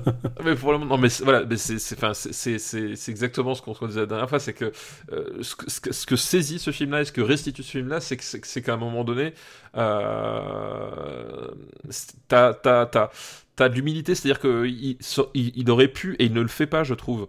euh, il aurait pu tourner ça au récit d'héroïsme. Tu vois ce que je veux dire Non, Euh, et, oui, ouais. ils, Et- ils et- sont, ils sont relativement humbles hein, là-dessus. Voilà. Et, Moi, et en fait, je- ouais, vas-y, vas-y, finis. Ouais, je, je t'ai- je termine vite. Et en fait, juste au contraire, c'est un récit de, de- de fraternité et d'humilité, malgré tout ce qui se passe, malgré tout ce qu'il y a. Et je trouve que c'est c'est vraiment le, le, le, le- le meilleur angle possible en fait pour euh, euh, pour faire exister ces personnages, pour euh, et pour éviter justement d'avoir ce, ce, ce, côté. on passe à côté de, de, de, du du drame et, et, de la, enfin, de l'humanité des personnages quoi. Il, arrive vraiment à restituer ça à mon sens. Ouais, moi je trouve que c'est toujours un peu le truc avec Bayona. Je trouve qu'il il fait du tir larme très souvent. Ah, je trouve, Euh, je trouve- mais justement, je Je trouve, que, bien, je trouve que évidemment il y en a moins que dans euh, que dans Monster Call, mais euh, mais il y en a quand même un petit peu. Et à un moment je me dis, hmm, c'est peut-être la voix off de trop, ou peut-être genre il y a- j'ai l'impression qu'il est dans celui-là, un film que j'ai trouvé vraiment remarquable à plein de points de vue. Je trouve qu'il est 10% de plus que ce que je voudrais qu'il soit. Genre euh, peut-être dans les la représentation des personnages, peut-être dans le euh, peut-être, euh, je sais pas ce qui, peut-être c'est 10% de temps en trop, je ne sais pas. Est-ce qu'il aurait fallu qu'il grimpe une, montagne en moins pour que ça soit mieux? Mais en tout cas, j'ai juste un tout petit côté du. J'ai l'impression qu'il veut un peu, euh, un tout petit peu misérabilisme. Mais est-ce que tu peux faire un film comme ça Alors, sans ouais, faire, je- sans faire de misérabilisme Alors, ce que, je veux dire, je, je trouve, je trouve ça un peu gonflé parce que. Parce que euh, je suis est- gonflé, hein, je suis comme ça. Ouais, ouais, non, mais parce qu'on te raconte euh, quand même l'histoire de, de, de, de 50 personnes en train de mourir pendant 72 jours dans une montagne dans les Cordillères des Andes. Et qui, fi- Donc- et qui finissent par se manger. Voilà, et qui finissent par se manger les uns les autres. Donc, euh, c'est à un moment donné, il y a, il y, a, il y a de l'émotion, il y a des trucs un peu, un peu compliqués, il y a des gens qui pensent à leur famille. Je, l'admets, tu vois. C'est-à-dire que là, je. Oh, tu sais quoi, J'accepte. tu sais quoi, je t'ai- vu dans la montagne. À aucun moment tu penses à ta famille. Non, mais voilà, je, je peux le comprendre. Et je trouve que justement, le, le- enfin, en tout cas, moi, la, dose qu'il y met, c'est vraiment la juste dose. Euh, parce que euh, il y a, il y a une espèce de, de, de côté très, euh, très lumineux, je trouve, dans, dans l'approche des personnages. Malgré tout, il y a, enfin, il y a vraiment, je trouve, que c'est une histoire d'amitié super poignante. Euh, et encore une fois, c'est, pas une histoire de, de, de glorification. Enfin, il y a vraiment, il, y a un truc, c'est voilà, c'est, c'est, euh, il y a cette phrase à un moment donné que dit un personnage et que je trouve est, est très très belle et résume vraiment le, le- mon, mon avis la, la, la, la capacité du, du, enfin, la force du film et la capacité à, à fonctionner. C'est ce personnage qui dit, euh, en, en réalité, on est tous morts là-haut. Simplement, il y en a certains qui ne sont pas redescendus, quoi. Voilà. Et je crois que, euh, voilà, je crois que c'est vraiment ça qui, qui touche le plus, le, le, le plus juste, euh, le plus juste. Et même la voix off, je trouve que l'astuce de la voix off, je trouve qu'il est, euh, enfin, je trouvais, je trouvais ça vachement malin. Comment c'est fait, le, ce, ce choix-là, pour- pourquoi ce personnage-là, etc. Enfin, je trouve qu'il y a vraiment un truc qui donne vraiment du sens à, à, à tout ça, quoi. Euh, bah écoute, je, je dirais pas que je le reverrai parce que, parce que j'ai déjà vu. En plus, je l'ai vu, Ah, au- je l'ai vu aujourd'hui. c'est- ouais, je l'ai vu, je l'ai vu, je l'ai vu aujourd'hui. C'est un petit peu éprouvant Ah, comme film. Voilà, faut ouais. dire ce qui est. Oui, c'est pas. Euh, Écoute, j'ai envie de retourner à un bon film italien avec des assassinats. Mais voilà, mais en tout cas pour moi c'est le, enfin c'est le, le premier gros choc de 2024 et euh, j'ai, enfin j'ai vraiment adoré quoi. Alors, euh, bah, tu sais quoi euh, Tu sais quoi Tu me donnes envie de regarder ma liste de films que j'ai vus en 2024. Puisque, en fait, euh, j'ai déjà huit listes, euh, j'ai déjà huit films dans cette liste. Tu sais pourquoi? Parce qu'il y a les films que j'ai vus en festival l'année dernière et. Et, euh, Ah bah oui, forcément. et donc, j'ai j'ai déjà neuf films dans cette liste, figure-toi. J'ai May December, j'ai. J'ai euh, Comme un lundi, j'ai City Hunter, j'ai Priscilla que j'ai recommandé la dernière fois. Mais il y en a un qui sort à la fin du mois, je crois, et c'est Zone of Interest. Oui, de euh, comment il s'appelle euh, Ah, Jonathan euh, Glazer, c'est ça? Jonathan Glazer, ouais, exactement. Ouais. Et c'est un des films les plus, les plus compliqués. Le plus drôle que t'aies jamais vu, ouais, tu m'avais dit. grosse, hila- ouais, grosse hilarité. c'est un des films les plus compliqués à recommander parce que c'est vraiment un parti pris euh, assez radical. Je sais que t'aimes bien la radicalité dans le cinéma. Et c'est la radicalité de ne pas montrer. Et je trouve que c'est. Euh, c'est presque un mensonge par omission, tu vois. C'est vraiment, c'est assez incroyable que ce film-là existe parce que c'est euh, assez bouleversant. Alors moi, j'ai eu eu pendant deux heures un moment des moments de gêne assez euh, assez inouïs. C'est un film qui est vraiment te donne te met en colère alors qu'il te montre finalement pas grand-chose. Et euh, et, et, et je me souviens du sentiment que j'ai eu en sortant de, en sortant de la salle. C'est genre, je voulais sortir le plus vite de la salle pour aller prendre de l'air, en fait. Et Ouais. alors que ce film ne fait rien d'autre que te que montrer, enfin que ne pas te montrer en fait. Puis pour expliquer Zone of Interest, euh, donc euh, adaptation d'un bouquin de Martin Amis et que un, un écrivain que j'adore. Et figure-toi que j'ai vu ce film le jour où, le jour du décès de de Amis quand quand j'étais à Cannes justement. C'est genre c'était euh, euh, du coup le film est devenu, est devenu très compliqué à aimer alors que le roman n'a pas il adapte que partiellement le roman en fait. C'est pas vraiment euh, Jonathan Glazer après a fait euh, a fait euh, un travail très très différent euh, celui du roman. Puisque le roman il il, y a des il y a des passages enfin il y a des passages qui sont pas du tout dans le dans le film quoi.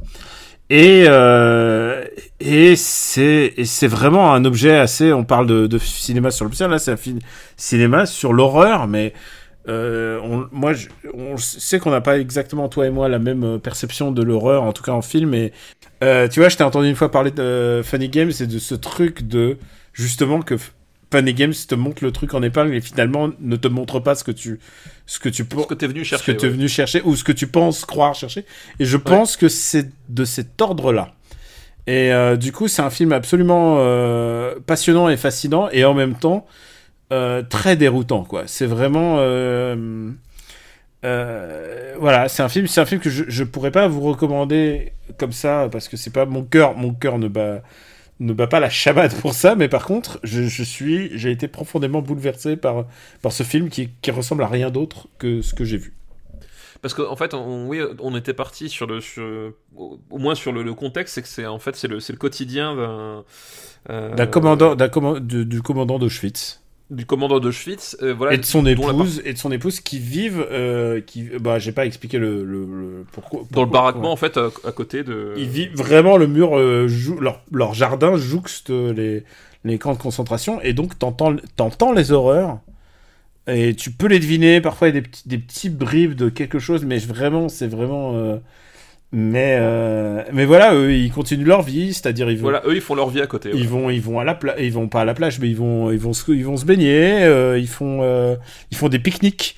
Ils font des pique-niques dans leur jardin, ils font des bar ils font des barbecues, ils font voilà, ils invitent des gens, ils continuent d'avoir une vie quoi. Et et je crois que je, crois que c'est c'est c'est c'est assez c'est horrible. C'est un film horrible et et on parlait à la fois de production euh, pas de production value mais tu vois on parlait de qualité de réalisation, on parle de, de photos. Là, le, le sonore, le sonore est très important, quoi. Parce que le sonore est le principal, in- le principal indice de ce qui se passe, quoi. Et, euh, et voilà, voilà, ça s'appelle Zone of Interest et c'est un film, euh, c'est un film qui sort, je sais plus quand est-ce qu'il sort Zone of Interest. Oui, mais il, il sort au courant janvier, donc Je il- crois que je crois que euh, il sortira au moment de, il s'appelle la zone d'intérêt en français, figure-toi. Ah, il, ouais, Non, ouais. Il sort le 31 janvier. Donc voilà, euh, vous- bah, dans 31 janvier, vous saurez pourquoi je suis, je suis, je suis euh, bouleversé. Je suis, je suis vraiment bouleversé par ce film. Et il y a Sandra Hüller qui joue dedans. Sandra Hüller, donc que vous avez peut-être vu, euh, dans un film qui a l'air de, de bien marcher, qui s'appelle Anatomie d'une chute. Ah Ouais. oui, ouais. Elisabeth Borne n'est pas au courant. Ah bah, J'avais dit, hein, fallait, fallait envoyer un texto. Fallait envoyer un texto. c'est ça, c'est ça. Et voilà, ça sera tout pour aujourd'hui. Sinon, euh, si j'étais parti pour recommander What If saison 2, euh, parce que je suis en train de regarder What If saison 2. Mais, mais tu t'es dit, faire un truc un peu plus fun, quoi. Ouais, voilà, tu me connais. hein. mais en fait, What If saison 2, je- j'ai pas tout vu, mais euh, pour l'instant, j'y prends plaisir. En fait, c'est mon, mon petit côté. J'ai lu un What If en plus aujourd'hui, un Ultimate Spider-Man qui reprend aujourd'hui, et c'est un What If de What If. C'est. c'est-. Et si Spider-Man euh, a- What Ifception. arrivé à 40 ans, c'est-à-dire il, il était comme moi, quoi, la, le quarantenaire, et qu'il n'avait pas eu ses pouvoirs du tout, du tout. Voilà. Et Ah d'accord, voilà. ok. Et euh, c'est assez c'est étonnant, tu vois. Donc le Ben n'est pas mort, du coup, tu vois, c'est ça qui est fort. bon, bah écoute, ça c'est en BD, j'en parlerai peut-être dans un... Il faudrait que je fasse une émission de BD. hein, Ouais, il faudrait, Ouais, il faudrait un jour.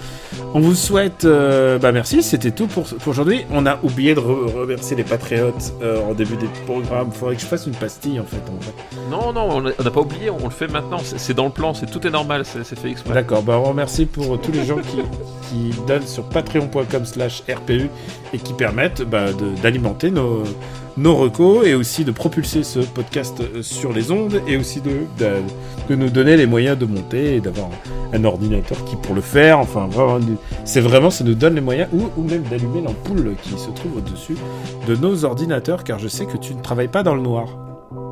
Euh, pourtant, si. T'es dans le noir là? Bah oui. D- Donnez-nous plus sur Patreon. Il est dans le noir.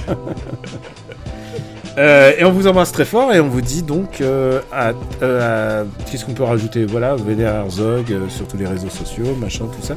C'est bon, les gens savent où nous trouver? Ouais, ouais, ils, ils savent, et puis s'ils savent pas, ben, ils sauront. Ils sauront Ce qui ne veut rien dire. complètement. On vous embrasse très fort et on vous dit à très très très bientôt. Ciao Ciao à tous.